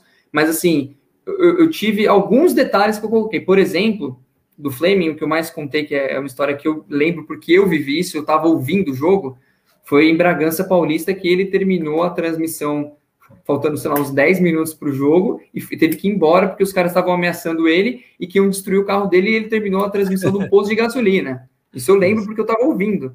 E eu lembro que, assim, eu fiquei um tempão sem saber o que estava acontecendo, porque o sinal caiu. E eu falei, caramba, e agora? E aí o Fleming contando. Aí no final, tipo, muito tempo depois, Fleming terminou assim: o Santo André está classificado, perdeu por 3 a 1 mas avançou de fase. E aí foi aquela puta festa, né? Eu não fui para Bragança naquele dia, mas assim, eu não consegui é, saber dessa história do Jassatuba, infelizmente, porque se eu soubesse, eu teria colocado no livro também. É, ele está confirmando, inclusive, aqui ele está participando da live. Então foi assim: ele teve esse jogo, o Jairo queria ouvir o jogo de qualquer maneira lá. Em, inclusive, nós não, nós não tínhamos acesso a quase nada nesse primeiro jogo contra o, Horizonte. Aí o Santander foi para lá, aí ele montou tudo esse. O Fleming é, na verdade, ele é um mágico aí da, da rádio, né? Tem que dar os parabéns, porque é, nessa fase aí que o que chamamos de fase de ouro, o Fleming, ele tem, assim, ele está aí na nossa live, mas ele também merece todo o reconhecimento do torcedor, porque ele foi um dos poucos que realmente é, é, vestiu a camisa do Ramalhão, porque ele usou de todo o conhecimento que ele tinha da rádio para poder trazer para o torcedor. Então, se a gente acompanhou aí o acesso da Série C para a Série B, é, esses primeiros jogos, até Libertadores da América, o Fleming está de parabéns, porque o Fleming pegou busão para narrar jogo lá, pra, se eu não me engano, contra o Cerro Portenho, né? Coisas assim de maluco, né? Então, da mesma Vocês maneira. entrevista ele, Roberto. Ele com certeza vai ser um cara que deve ter histórias maravilhosas de todos esses períodos aí que ele cobriu o Santo André. Vale muito a pena, porque, meu, ele é um cara que vivia os bastidores por dentro, cara por é, dentro. É, então. E a primeira vez que eu vi um jogo na minha vida numa cabine de rádio, eu trabalhei em rádio depois por oito anos. Foi na cabine da Mar Azul, no Bruno Daniel, o Fleming narrando um jogo, não lembro de qual, qual campeonato era, eu acho que era uma Série C ou uma Copa Paulista, 2003, pelo celular, cara. Fazendo as mágicas dele lá. Então, Ele assim, um cara você... muito bacana comigo, muito, muito, muito gente boa. Então, aí a gente voltando no passado, né, 2003, 2004, você vê, né, o, o, o que, que é, é, é, a passagem. Então, teve essa mudança do time, personagens, né, muita história. Então, vem o time, entra. Então, você olha assim e fala, vai, vai dar tudo errado, né? Então, não tem como no futebol. No, o futebol Sim. é uma coisa que não, não. Imagina, tem que ter uma lógica, tem que ter um, um time base, o um jogador. Aí, de repente, vai vir nos operários. É, lembrando que uma boa base que nos ajudou foi realmente os time do, o time da, dos juniores que realmente permaneceu, Tássio, Macanak, Alex, e realmente foi esses caras aí que eu acho que foi que segurou a peteca mesmo, porque essa base nos ajudou bastante. E aí veio a experiência e aí foi a gente foi montando, mas realmente é um quebra-cabeça maluco, né? Esse, se você for ver, deve ter aí 50 personagens que time nenhum, elenco nenhum montou, conseguiu ter um, uma quantidade de, de pessoas envolvidas aí até chegar numa final e aí chegar na Copa. Então, quer dizer, quando você é, vai ler o livro, e vai fazer essa montagem de tudo, essas histórias desencontradas, acho que é, fica bem até divertido para o torcedor, não é uma coisa assim, poxa, ganhou, negócio que. Então, por isso acho que criou esse, esse, esse sistema familiar que acho que todo mundo acabou é, se identificando com o operário, amigos, então acho que é, ficou, acabou ficando uma unanimidade, mas é, sem dúvida é uma situação muito improvável, porque é muito, muitos jogadores, né, que fizeram e, e Roberto, isso que você falou, cara, é, é, foi o maior dilema que eu tinha do meu livro, né? Que é como encaixar tanto personagem, tanta gente no livro, para você não se perder, para você é, não, não, fugir da história, para não ficar chato, para não ficar confuso. Eu vou falar para você que eu perdi grandes noites de sono pensando em como ajustar isso, cara. Te juro, foi um negócio que assim, que é, foi a minha grande preocupação. Foi ser claro, nítido, as pessoas entenderem o texto, entenderem a cronologia das coisas porque eu falei, cara, é muita gente, velho. Imagina meu pai, que não sabe muito do, do, da história daquela Copa do Brasil, ou qualquer outra pessoa, falar assim, cara, e agora? Como que vai ser? Aí, o que, que eu fiz, cara? Eu, eu, eu separei por muitos capítulos. Então, eu, eu basicamente, o que, que eu faço? É, eu coloquei é, os, os personagens sendo apresentados em cada capítulo. Então, você vai se... Os capítulos são mais ou menos quase independentes. Então, aí, essa foi a tática que eu usei, porque aí quando ele fosse ser citado mais para frente, você já teria sido apresentado para ele lá atrás, entendeu? Por exemplo, quando chega nas fases finais, que aí você precisa usar todos e falar de todos e tal, porque todos têm a sua importância.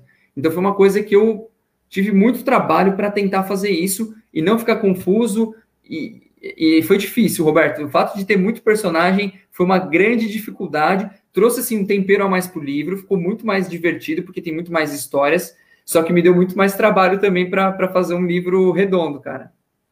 E o bacana é que são tudo história divertida, né, Vlad? Assim, não tem assim uma história assim, você fala, poxa, teve algum, alguma, é, algum incidente no grupo, alguma coisa. Foram saída mesmo que o pessoal, o, os jogadores foram saindo e não quiseram renovar contrato, foram entrando novos jogadores, né?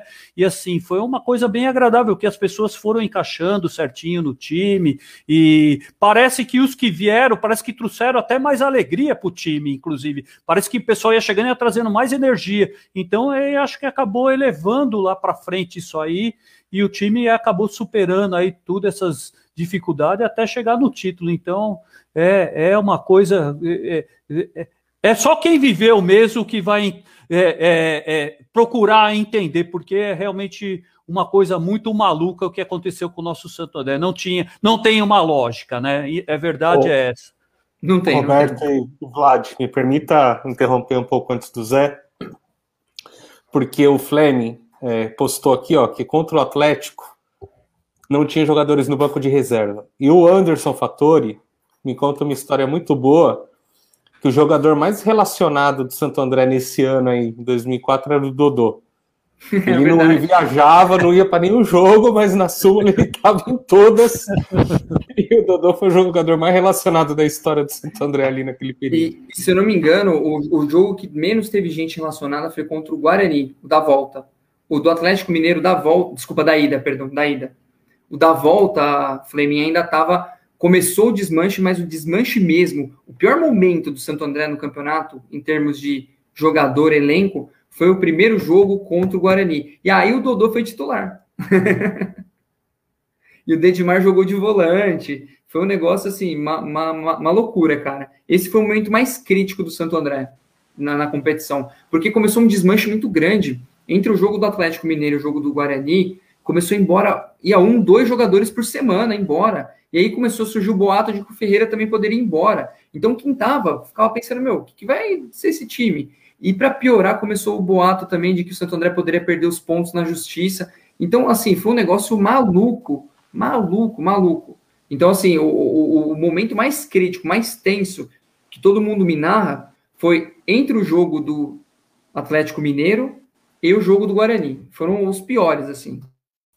É, você vê que o Fleming, ele tá até falando que no Atlético Mineiro no, o Santoré não tinha nem banco de reserva. Eu, eu, acho que até o momento mais crítico foi realmente quando encerrou, porque acho que os jogadores, eles tinham contrato ainda pelo Campeonato Paulista até o Atlético Mineiro, que Isso, foi acho que Fumagalli, e vinha já um time, o Alexandre, inclusive, estava no Vander. time. Kleber, Gaúcho, Edmilson, e, esses é, caras todos. E é, eu acho que o momento mais difícil foi contra o Atlético Mineiro no jogo de volta mesmo, porque aí você perdeu essa base, essa espinha dorsal do time, aí você vai chegar lá em Minas e aí você não tem o time não tem nenhum time base, aí o time se segurou lá de qualquer jeito. Mas então, Roberto, só, só, uma, só uma correção, é, depois você dá uma olhadinha nas fichas técnicas, mas o momento onde teve realmente o maior desmanche não foi do Atlético, foi contra o Guarani do Atlético, você ainda pegou uma boa sobra da equipe. Contra o Guarani na ida, aí sim já tinha acabado o contrato do Paulistão.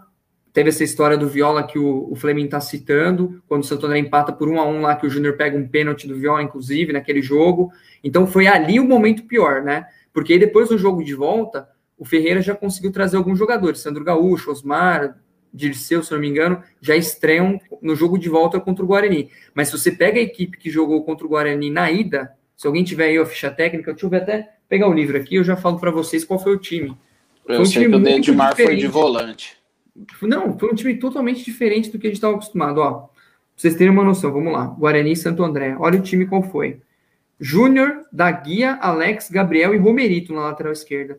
Aí Dedimar, Ramalho, Barbieri, Dodô, Elvis e Anderson Careca. Um time bem diferente em relação ao jogo contra o Atlético Mineiro que aí já foi o Júnior Alexandre, o Alexandre ainda estava nesse, nesse, time, né? O, também teve o Dedimar, Gabriel, Alex e Daguia, Marquinhos Bolacha, Ramalho, Vander, que sai depois desse jogo, Romerito, Macanaki. O desmanche começa a partir do primeiro jogo contra o Atlético Mineiro. O Santo André, o último jogo que ele joga com a formação completa é o 3 a 0 Do 3 a 0 para o 2 a 0 do Atlético Mineiro, você tem umas duas ou três saídas. E contra o Guarani, você tem mais quatro saídas. Então, no total, o Santo André perde, se não me engano, sete titulares. E lembrando também que o Santo André só ganhou um jogo em casa, né, Vlad?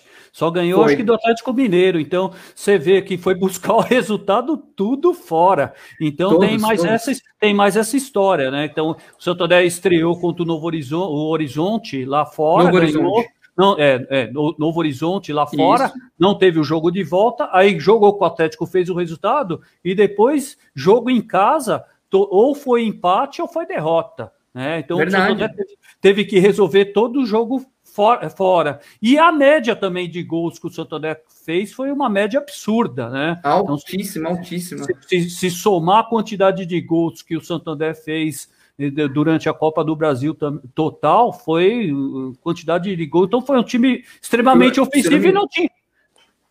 26 é. gols, se não me engano, Roberto, por aí, 26 mais ou menos. É, são cinco, né? Cinco com três, é, mais um contra o Guarani, daí mais sete, cinco com três, dá oito, com, com sete dá quinze.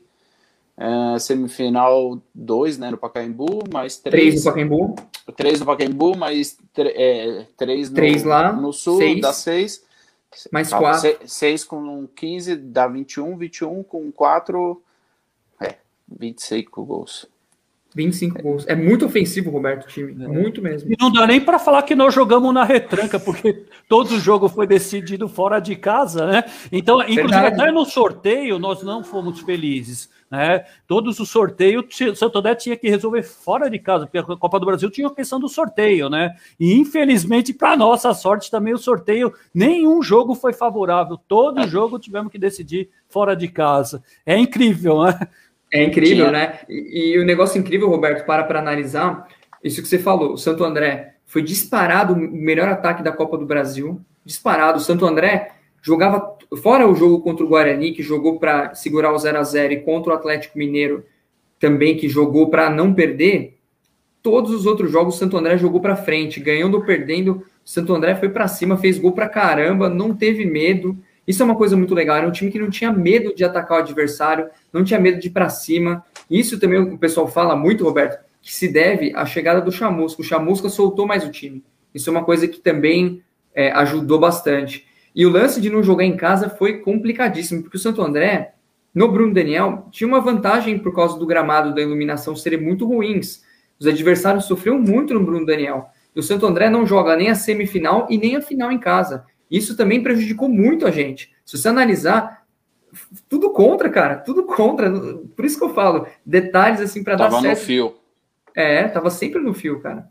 É, é e, o, e o gostoso também é quando você puxa a escalação, hein, Vladimir, no livro. Quando você Sim. vê o pilar da nossa zaga lá, que é o Dedimar, o, o, o Alex e o Gabriel, pô, é, é, é, gostoso de ver a molecada ali segurando o rojão, né? Porque já vieram da, da final da, da, da Copa dos Juniores, né? Sim. Ganharam final Copa de Estado, então essa molecada carregou o piano até o final, inclusive o jogo que eles tinham tudo para tremer. E aí conseguiram ter um sucesso.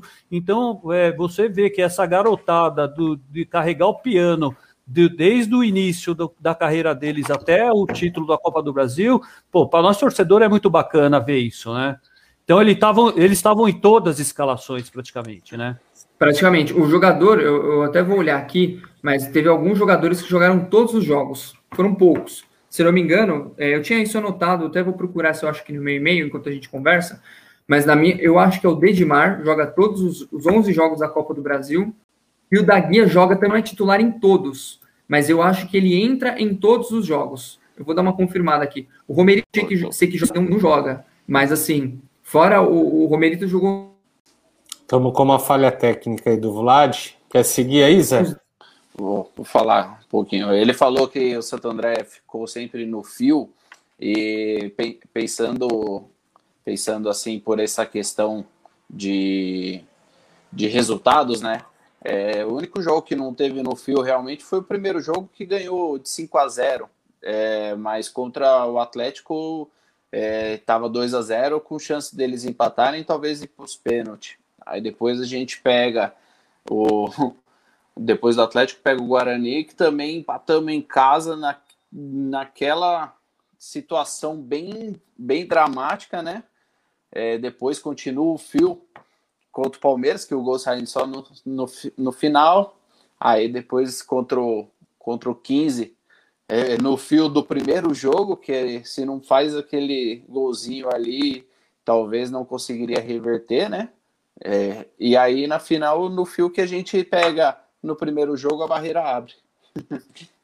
e ali muda toda a situação. Então sempre foi no fio, sempre foi realmente no detalhe pulava pro, pro positivo.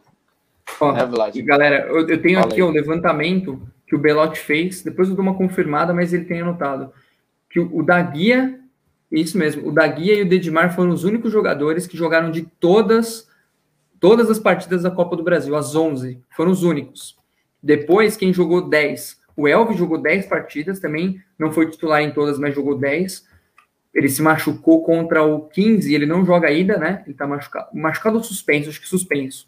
E o Romerito, que só não joga a primeira. Foram os jogadores que mais jogaram essa Copa do Brasil. Depois tem Gabriel com nove jogos, o Júnior jogou oito. Mas é bacana você ver que como o, o time mudou. E quanto eu vou, eu vou, ver aqui se eu acho quantos jogadores o Santo André utilizou nessa Copa do Brasil. Conversa aí que eu já eu vou contar rapidinho e já mando para vocês já, que é uma curiosidade bacana também que eu, eu não Não, beleza. É... escrevi no livro, mas eu tenho anotado aqui.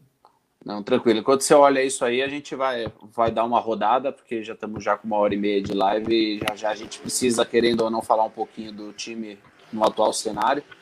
É... Mas enquanto isso, vamos dar mais uns detalhinhos enquanto o Vlad procura essa informação. Ô Zé, uh, posso? Cara, Teve uma pergunta aqui do Fernando Noé que eu acho que é interessante aqui, ó, que dá para a gente analisar. Ó. Na opinião de vocês, o Júnior Costa deveria ser titular na final?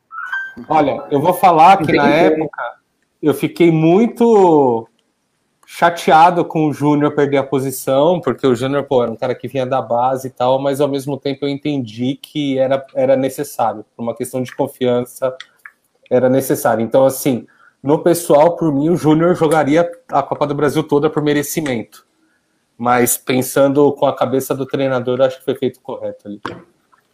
É, ele teve uma queda, né? Uma queda uma queda técnica e sentiu, né? Querendo ou não, o André estava na Série B jogando com a corda no pescoço também, e essa situação dele ter falhado e tudo mais deu uma, deu uma mexida tecnicamente nele e o Júlio apareceu no momento certo, na hora certa, né? Porque se fosse é, um mês antes, o Júlio não ia jogar, porque ele ainda não estava em condições né, de voltar praticamente. Então é uma questão que tudo se encaixou, porque nem o Vlad fala, foi no fio, sempre no detalhe, sempre, é, sempre foi com, com essa situação. É, rapidinho, o Romerito não jogou o primeiro jogo porque o Ferreira deixou ele de castigo. Exatamente, essa história é maravilhosa. O Romerito é expulso no jogo contra o São Caetano. Eu tava nesse jogo, xinguei muito o Romerito, cara, porque ele só fez Sim. besteira Cara, eu fiquei muito bravo com o Romerito naquele jogo. E aí o que acontece? O, o, Ferreira manda ele embora do Santo André. Manda embora, sai daqui, some. O, o, o Romerito chora tal. Passa cinco dias, o Romerito tá em Goiás, porque tinha sido mandado embora. Sérgio do Prado chama ele de volta. Ferreira não olha na cara dele por um bom tempo, dá um baita gelo nele, não põe ele para jogar e contra o, Novo Horizonte ele deixa no banco, ele fica toda hora falando pro Romerito, vou te colocar, vou te pôr no jogo, vou te pôr. E não coloca. Aí termina o jogo, ele zoa, ele vai dar aquela tirada Ferreira de sempre, zoa ele, fala que ele é ruim pra caramba, mas que ele adora ele e tal, dá um abraço e eles selam a paz e depois daquilo o Romerito voltou a ser o homem de confiança dele titular até o fim dos tempos, assim. Mas é muito engraçado que o Romerito só não joga no primeiro jogo por causa da, dessa treta com o Ferreira. O Roberto, o Walter, quer falar mais alguma coisa aí para a gente já encaminhar a parte final aí com o Vlad para para liberar ele também. Já estamos para cima do tempo que era meio que o combinado. Fiquem à vontade. Sim, não. Antes de tudo, agradecer o Vlad, é, agradecer por ter feito o livro, né? Porque não é todo mundo que toma essa iniciativa, tem esse talento, tem essa coragem. Então, de verdade, Vlad, como torcedor, e é, agradecer por ter proporcionado isso aqui, porque isso aqui agora é a história mais que viva do Santo André. Lembrar que isso aqui não é um programa de televisão, não é um programa esportivo, Então, aqui a gente, o tema passa pelo Santo André, mas a gente pode falar sobre qualquer assunto aqui. Hoje o assunto é a conquista da Copa do Brasil, é o livro, e que isso é feito de forma muito voluntária. Então, se hoje a gente tem o prazer de fazer uma live muito especial e sortear uma camisa, sortear livro, né, sortear um hambúrguer, é porque tem torcedores que estão aqui se dispondo a ajudar outros torcedores, né? Então, é bom saber isso, porque aqui a gente não tem interesse comercial nenhum, a gente não de ninguém, não é dinheiro, não é a intenção disso aqui. Então, se está sendo oferecido para vocês, é porque realmente foram outros torcedores do Santo André, cada um a sua forma, que estão oferecendo é, esses prêmios, porque a gente sente necessidade de estar junto com todo mundo o tempo todo. Então, é, agradecer, Vlad, é, por tudo e que para mim isso hoje compensou porque valeu como uma boa conversa da porta do estádio, que é a intenção do, da, da, arquibancada, né? A gente fazer essa conversa antes e pós-jogo, a gente está fazendo aqui pela, pela internet. Então, valeu, já li o livro, né? É, em outro momento, tive o privilégio de ler um pouco antes de sair, mas vou ler com mais atenção cada vez, porque cada vez que a gente repete a leitura, a gente vai aprendendo mais detalhes. Então, Tá muito bom, recomendo a quem não tem, é, e quem tem, leia, mas leia sempre mais vezes, né? Porque você sempre aprende um pouquinho mais. Eu que agradeço o espaço aí, valeu Edu, obrigado Roberto, obrigado Walter. Desculpa se eu falei demais, é que eu me empolgo Imagina. falando do livro, e como é a primeira vez que eu tô falando do livro, depois que ele chegou assim com mais profundidade, e vocês já leram, então isso ajuda muito, porque vocês fazem perguntas, coisas assim, muito é, específicas, eu vou me empolgando, eu vou falando, cara. Mas é muito legal, cara. Obrigado por tudo aí. É, espero que o pessoal goste do livro, que todo mundo compre. Quem não comprou ainda, entre em contato comigo. Vocês deixam meu contato aí, é o 11 963 65 8242. Podem me procurar no Instagram ou no Facebook, tem a página lá, Eles Calaram Maracanã. Manda mensagem. E assim, ele só existe por causa de vocês, é a ajuda da torcida, pessoal me ajudou bastante, assim, galera comprando, pessoal me incentivando. Se não fosse por isso, eu não conseguiria ter feito o livro, porque não adiantaria nada eu ter feito o livro para ficar para mim ou para cinco pessoas. Você não consegue viabilizar um negócio desse. Então, assim, eu tive muita ajuda. Como eu falei, já agradeci muitas vezes, assim, a gente sabe que o clube passa por momentos difíceis, mas eles me ajudaram também bastante, cara, na, na, na reta final do livro, para ajudar a fazer o livro acontecer, com patrocínios, me ajudaram com é, me apresentando às empresas, as empresas que patrocinaram. Infelizmente, a gente não tem apoio de uma editora, não teve nada assim, mas fomos né, na cara e na coragem e com a ajuda de todo mundo, o negócio aconteceu. Então, pô, só tenho que agradecer a vocês aí, espero que vocês gostem. Para mim, assim, é, é, um negócio muito especial poder falar do livro, assim, é uma alegria muito grande. É, valeu, Vlad. Eu quero deixar aí meu, meu agradecimento, primeiro, por ter colado na live aí com a gente, é, pela história e concretizada que você deixou para todos os nossos torcedores. É um orgulho, tá? Saiba que é um orgulho imenso saber que nós vamos ter isso para sempre. É, foi, foi feito com tanto carinho, com tanto é, bem elaborado, com tanto detalhe que é, fica difícil em palavras te agradecer. É, obrigado por ter colado mesmo e por ter ajudado todos os nossos torcedores a ter isso daí de forma concreta e, e no coração e agora materialmente na mão, né? Valeu, cara. Obrigado. Ah, obrigado, cara. O, o, o, amor, o carinho que eu tô recebendo da, das pessoas esse tempo, o reconhecimento, acho que não, nunca tive isso na minha, na minha carreira, na minha vida, assim, um negócio que não tem como também explicar o, o retorno que eu tô tendo, cara e o quanto isso está me fazendo bem numa época tão horrível que a gente está vivendo, né? Dessa pandemia, todo mundo, que nem você, né, Zé, perdeu parente, amigos, e assim, cara, é, é um negócio que está sendo tão bom para mim, tão positivo, que é isso que você falou, é difícil até descrever, assim, eu fico muito emocionado, sabe, com tudo isso, de minha família poder ler o livro, meus avós ainda estão, sabe, poderem ver o livro, tudo mais. Foi um orgulho tão legal, uma, uma coisa bacana o dia que chegou, sabe? Você entregar, minha mãe começou a ler para minha avó. Pô, isso aí é. Não tem preço, cara. Tem coisas assim que. É, se eu fizesse um livro que eu ganhasse, sei lá, 100 mil reais, não compensaria a alegria que eu tô tendo com um livro que talvez eu tenha que botar dinheiro do meu bolso, tá ligado?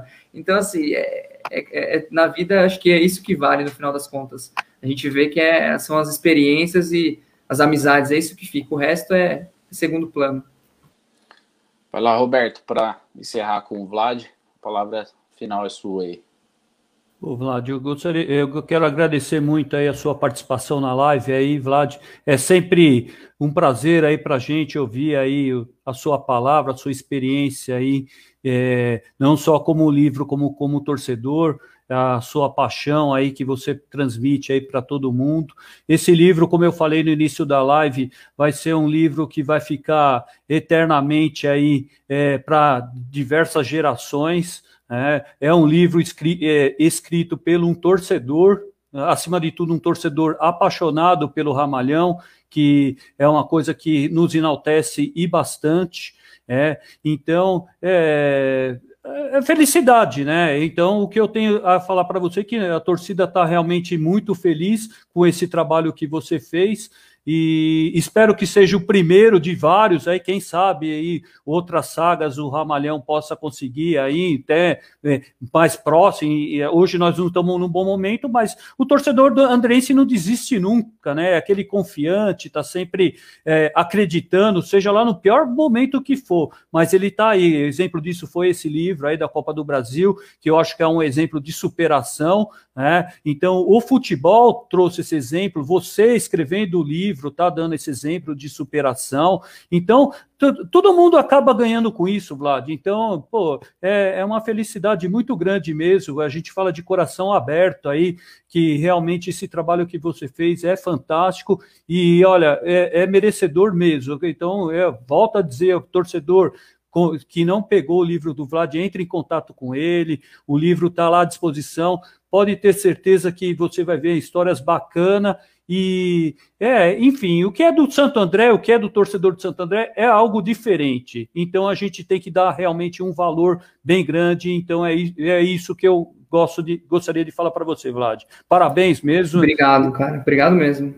Obrigado mesmo. É, é muito legal, Roberto, sabe? É, vários torcedores estão para mim assim, pô, vou comprar esse livro para dar de presente para meu pai, vou dar de presente para minha mãe. É, teve uma torcedora que pediu de aniversário o livro, sabe? E é isso que você falou, tipo, daqui a alguns anos é, as pessoas vão ler para os filhos, para os netos. É uma coisa que, como a Copa do Brasil, cada ano que passa para mim fica maior na minha vida, fica maior como torcedor, porque aí que eu vou me tocando o tamanho, a dificuldade, como foi incrível ganhar aquela Copa do Brasil. Então, hoje, para mim, a Copa do Brasil, o título, é muito maior do que quando a gente foi campeão.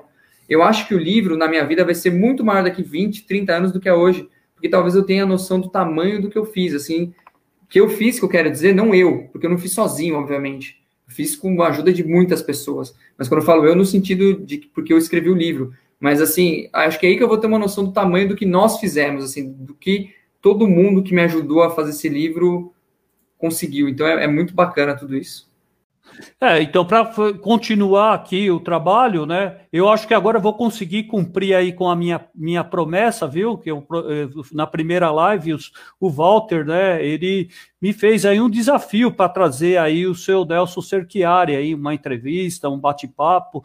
E eu tentei aqui, da medida do possível, fazer uma entrevista aí meio que no improviso. Aí eu queria aproveitar aí a presença do Vlad, porque o, do, o seu Nelson realmente ele é um exemplo aqui, acho que para todos os torcedores.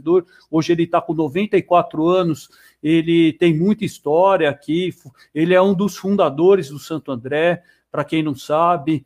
Então, ele é uma figura icônica. Então, vale a pena a gente colocar é, a lembrança do seu Nelson, que é uma pessoa que é a história viva do Santo André. Então, gostaria que todo mundo aí que tivesse aí presente, presente aí poderia estar acompanhando aí um pouquinho da palavra com o seu Nelson. Posso rodar aí?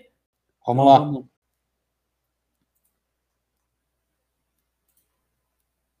Eu estou aqui ao lado do seu Nelson Cerchiari, aqui. É, promessa, me deram uma tarefa aí do grupo do Esporte Clube Santander e aqui estou cumprindo a minha tarefa. Estou aqui aí ao lado do seu Nelson Serpiari, a nossa lenda viva aqui do esporte. Seu Nelson, conta pra gente como que é um pouco a história do senhor com o Esporte Clube Santo André. Eu sou fundador, eu sou fundador do Santo André, entendeu? Meu pai é fundador do 1 de maio, do Bochófero. o irmão do meu pai, Silva, foi fundador do 1 de Maio. Eu sou fundador do Santo André. E o jogo do Maracanã, o senhor lembra como foi o jogo do Maracanã, do Santo André? Que o Santo André ganhou do, do Flamengo. Sim. Eu entrei no vestiário, no, no gramado. Eu estava com a, com a diretoria, com os jogadores dentro do, do campo, então no, quando terminou o jogo eu consegui entrar, entrei no gramado lá, peguei um pouco de grama e plantei no, e trouxe para Santo André, uma grama do Maracanã. Plantei lá na minha casa. E nasceu? e nasceu a grama? É, nasceu. Uma grama meio esquisita. Né? E como foi? Consegui trazer grama do Maracanã.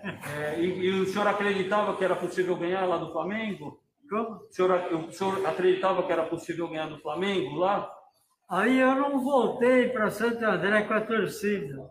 Eu fiquei lá na casa de um parente no Rio. Fiquei lá e aí nós fomos, de noite nós fomos na, lá no bar lá tomar beber uma bebida. E ele me apresentou como diretor do Santo André, o pessoal que estava lá, conhecidos dele. Entendeu? E quantos jogos do Santo André o senhor acha que assistiu em toda a vida? Que não entendi. Quantos jogos o senhor acredita que assistiu? Quantos jogos? Eu ia assistir um monte de jogo, eu perdi até a conta. E outra coisa, antigamente, quando eu ia, eu podia entrar de graça, porque era diretor. Mas eu fazia questão de comprar o ingresso para guardar. Então eu tenho uma caderneta com mais de 500, mais de 200 jogos que eu assisti e que eu guardei o, o ingresso. E o jogo do Pelé, que o senhor foi o mesário? Quando o Pelé veio, era o seguinte, todo 7 de setembro, a Prefeitura de Santo André convidava o campeão paulista para vir jogar com o Corinthians. Naquele tempo não tinha o Santo André, era o Corinthians, André lá na Vila Osírio. Não tinha o estádio ainda. Aí, naquele ano que o Santos ficou campeão, veio o Pelé. E o Pelé entrou no segundo tempo e marcou o gol. E eu tomei, estava tomando nota. Então eu tomei nota do primeiro gol feito pelo Pelé. Entendeu? No dia que ele jogou aqui, no 7 de setembro. A prefeitura patrocinava o campeão paulista, portão aberto. Entrava todo mundo lá no campo do Corinthians, de graça. Entendeu? E uns dias antes do jogo, a prefeitura vinha lá com, madeira para arrumar a arquibancada, que era do lado. Lá de cá era coberto, lá de lá era descoberto.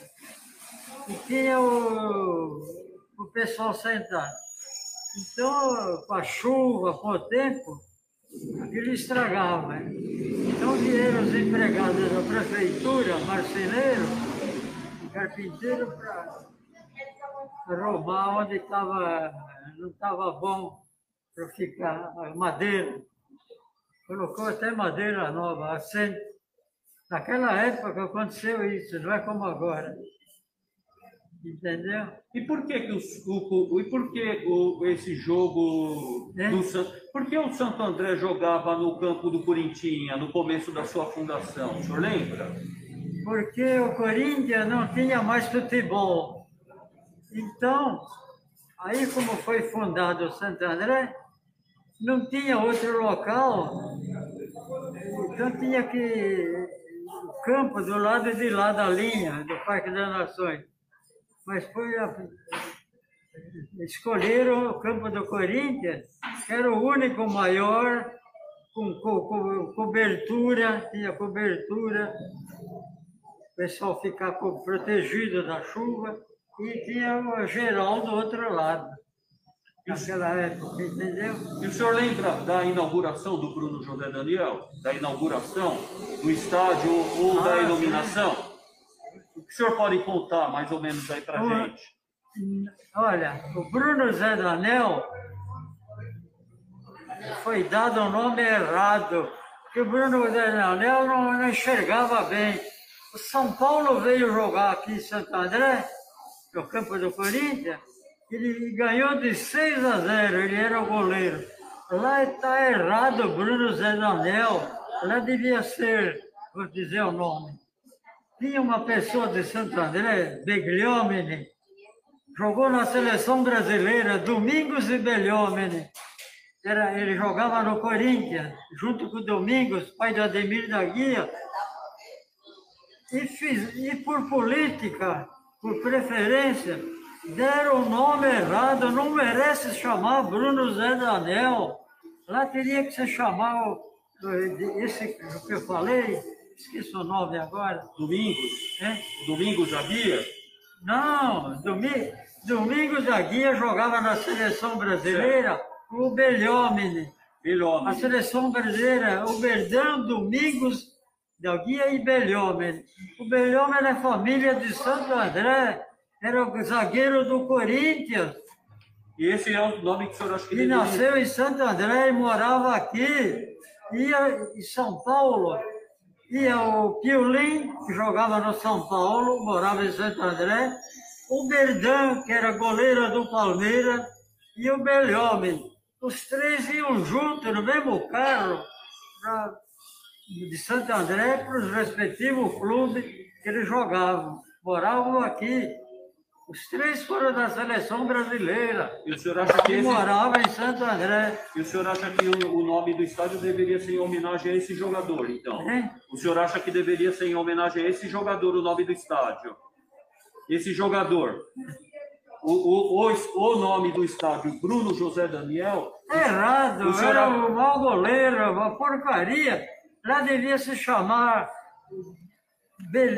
Não sei o que, eu vou lembrar o nome. Lá devia ser o nome do Belhomene, que se jogou no Palmeiras, no Corinthians, foi da seleção brasileira, zagueiro. Deram nome para um cara que não merece. É coisa errada que fizeram aqui, por política. Que Bruno Zé Danero é uma porcaria de goleiro, de zagueiro, de agora, goleiro. Agora, seu Nelson. Tem muita coisa errada no mundo, essa é uma delas. Um erro enorme. Luciano Que Bruno Zé Danel, porcaria. Luciano qual, qual o melhor time do Santo André que, que o senhor já viu jogar? O melhor time? Aquele que foi no Rio de Janeiro e ganhou do Flamengo. Outra pergunta. Você sabe que o Santo André ganhou do Flamengo? Então, ele estava com a diretoria. Eu estava lá com o senhor. É, o, o, senhor lembra do nosso primeiro acesso, 1981? Que o Santo André, o primeiro acesso que ganhou em 1981 com o Lance, Arnaldinho, é, é. Piorra. O senhor lembra desse time? Lembro, lembro. Então, esse ano está fazendo 40 anos. É. O, senhor, o, senhor, tem uma boa memória desse time? Muitos é? já morreram. Muitos já morreram, mas era um bom time. Eu lembro de tudo isso porque eu tenho 94 anos. O senhor teve no jogo lá no Parque Antártica? Eu fui, eu fui nesse jogo. Já foi assistir? Foi. Muitas vezes. O lance está sempre aqui? Tem lance aqui, sempre começou. Então, assisti vários jogos da seleção brasileira no Parque do, na, na, na, Campo do Palmeiras. Arnaldinho, exatamente. Então, nesse time nós tínhamos o Tonho, o Arnaldinho, que é nosso amigo, inclusive. O senhor conheceu o Arnaldinho? Conheci. Bom jogador? Era. É? Jogava e, na linha. Na linha isso, atacante. Isso, fez muito gol nos anos 79, 80. Conheceu o Lance. O Lance. Bom jogador, o Lance. Lance que jogou também no, no, no Santo André. Isso, jogou no Santo André, jogou no Corinthians também. Isso, Lance. Conversei muitas vezes com ele. Conversou? Ele tinha uma loja em São Paulo, uma loja na Belenzinho. Ele vendia artigos esportivos. Eu fui na loja dele. Então, o seu Nelson aqui, ó. Cada um tem uma história, né? É verdade. Então, eu estou aqui, ó. Promessa dada, promessa cumprida. Estou aqui ao lado de uma lenda do Esporte Clube Santo André, realmente com 94 anos, lúcido, primeiro mesário. Eu vi esse jogo da seleção no Paraguai, seleção brasileira, fui no Paraguai esse jogo.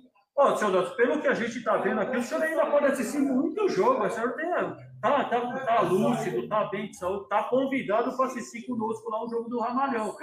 Assim que vou passar a pandemia, o senhor está convidado para assistir lá na arquibancada com a gente lá, junto com os torcedores lá, um jogo do Ramalhão. Tá fechado? Eu não posso no, eu, quando eu vou assistir jogo do Santo André, eu fico aqui onde fica a reportagem. Se eu vou na geral, eles me jogam para cima.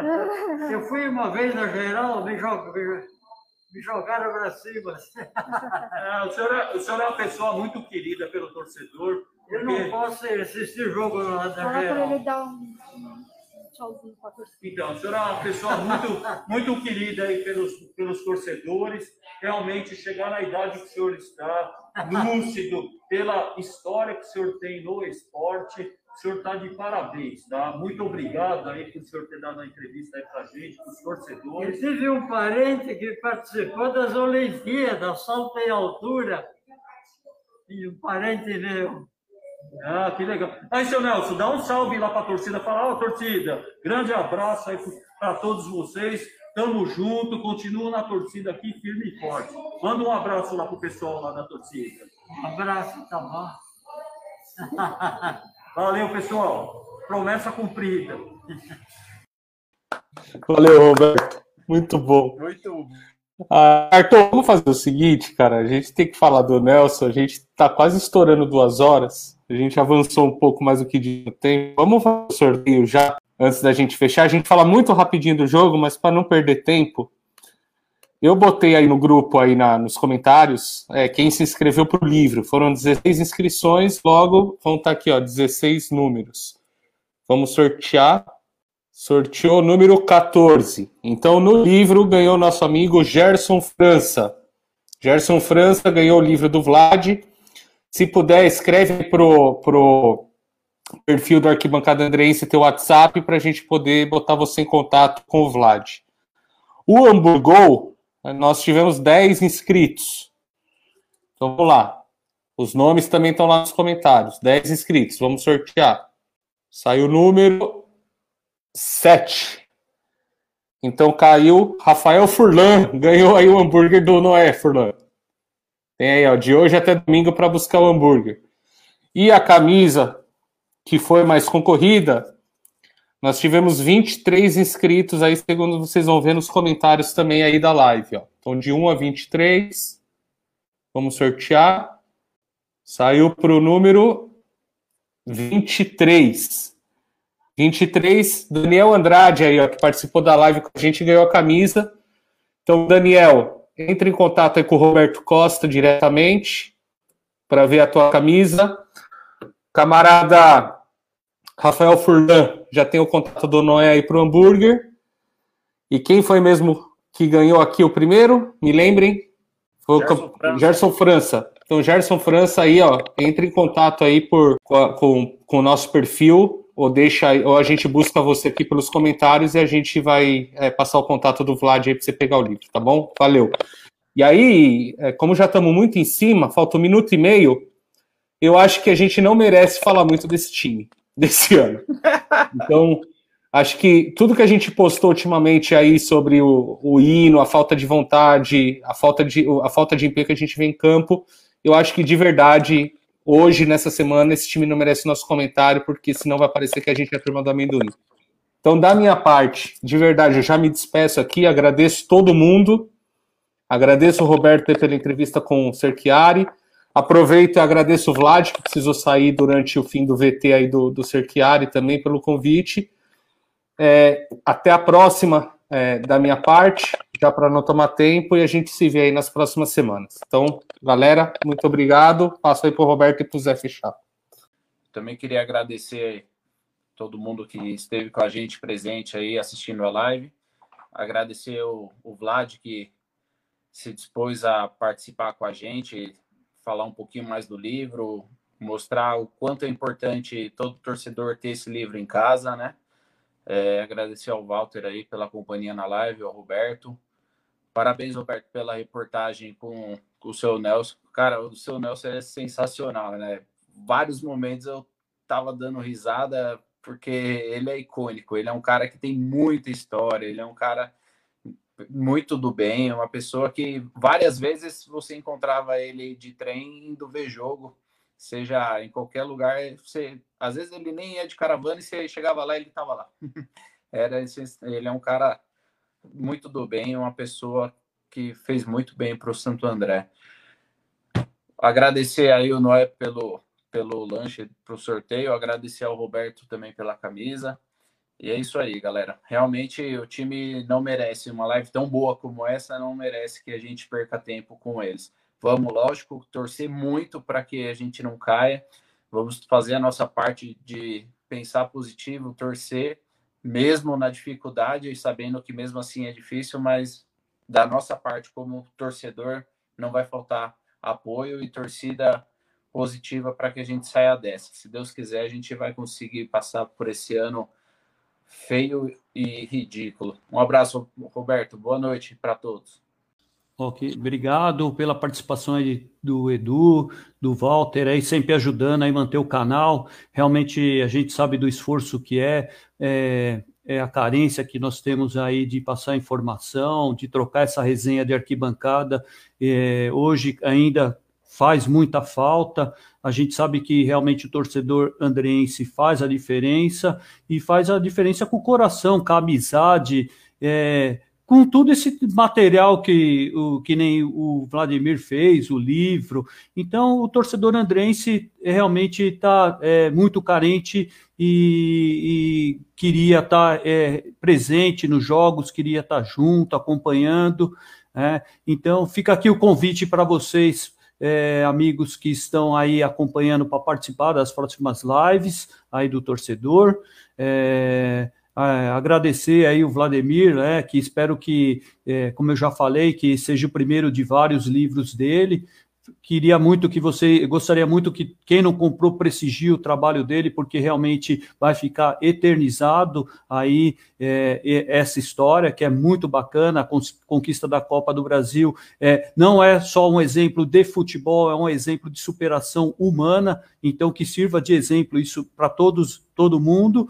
E, e quanto ao time, a gente vai continuar aqui na esperança, como eu falei no início da transmissão. O time está na UTI, está respirando por aparelhos, é, tá difícil para o torcedor realmente é, é, tá agoni, agoni, agoniante assistir os jogos do Ramalhão, mas vamos acreditar até o final, domingo que vem. Espero que dê tudo certo, o Ramalhão permaneça aí na Série A1 do campeonato e que sirva de lição aí para os dirigentes repensar aí o nosso futebol, que é, esse modelo de futebol parece que não cabe mais para os moldes atuais. Então, que sirva de reflexão aí para os dirigentes, é, repensar que o futebol precisa realmente um, tipo, um outro tipo de gestão. Tá? Então, fiquem todo mundo com Deus. Até a próxima transmissão aí.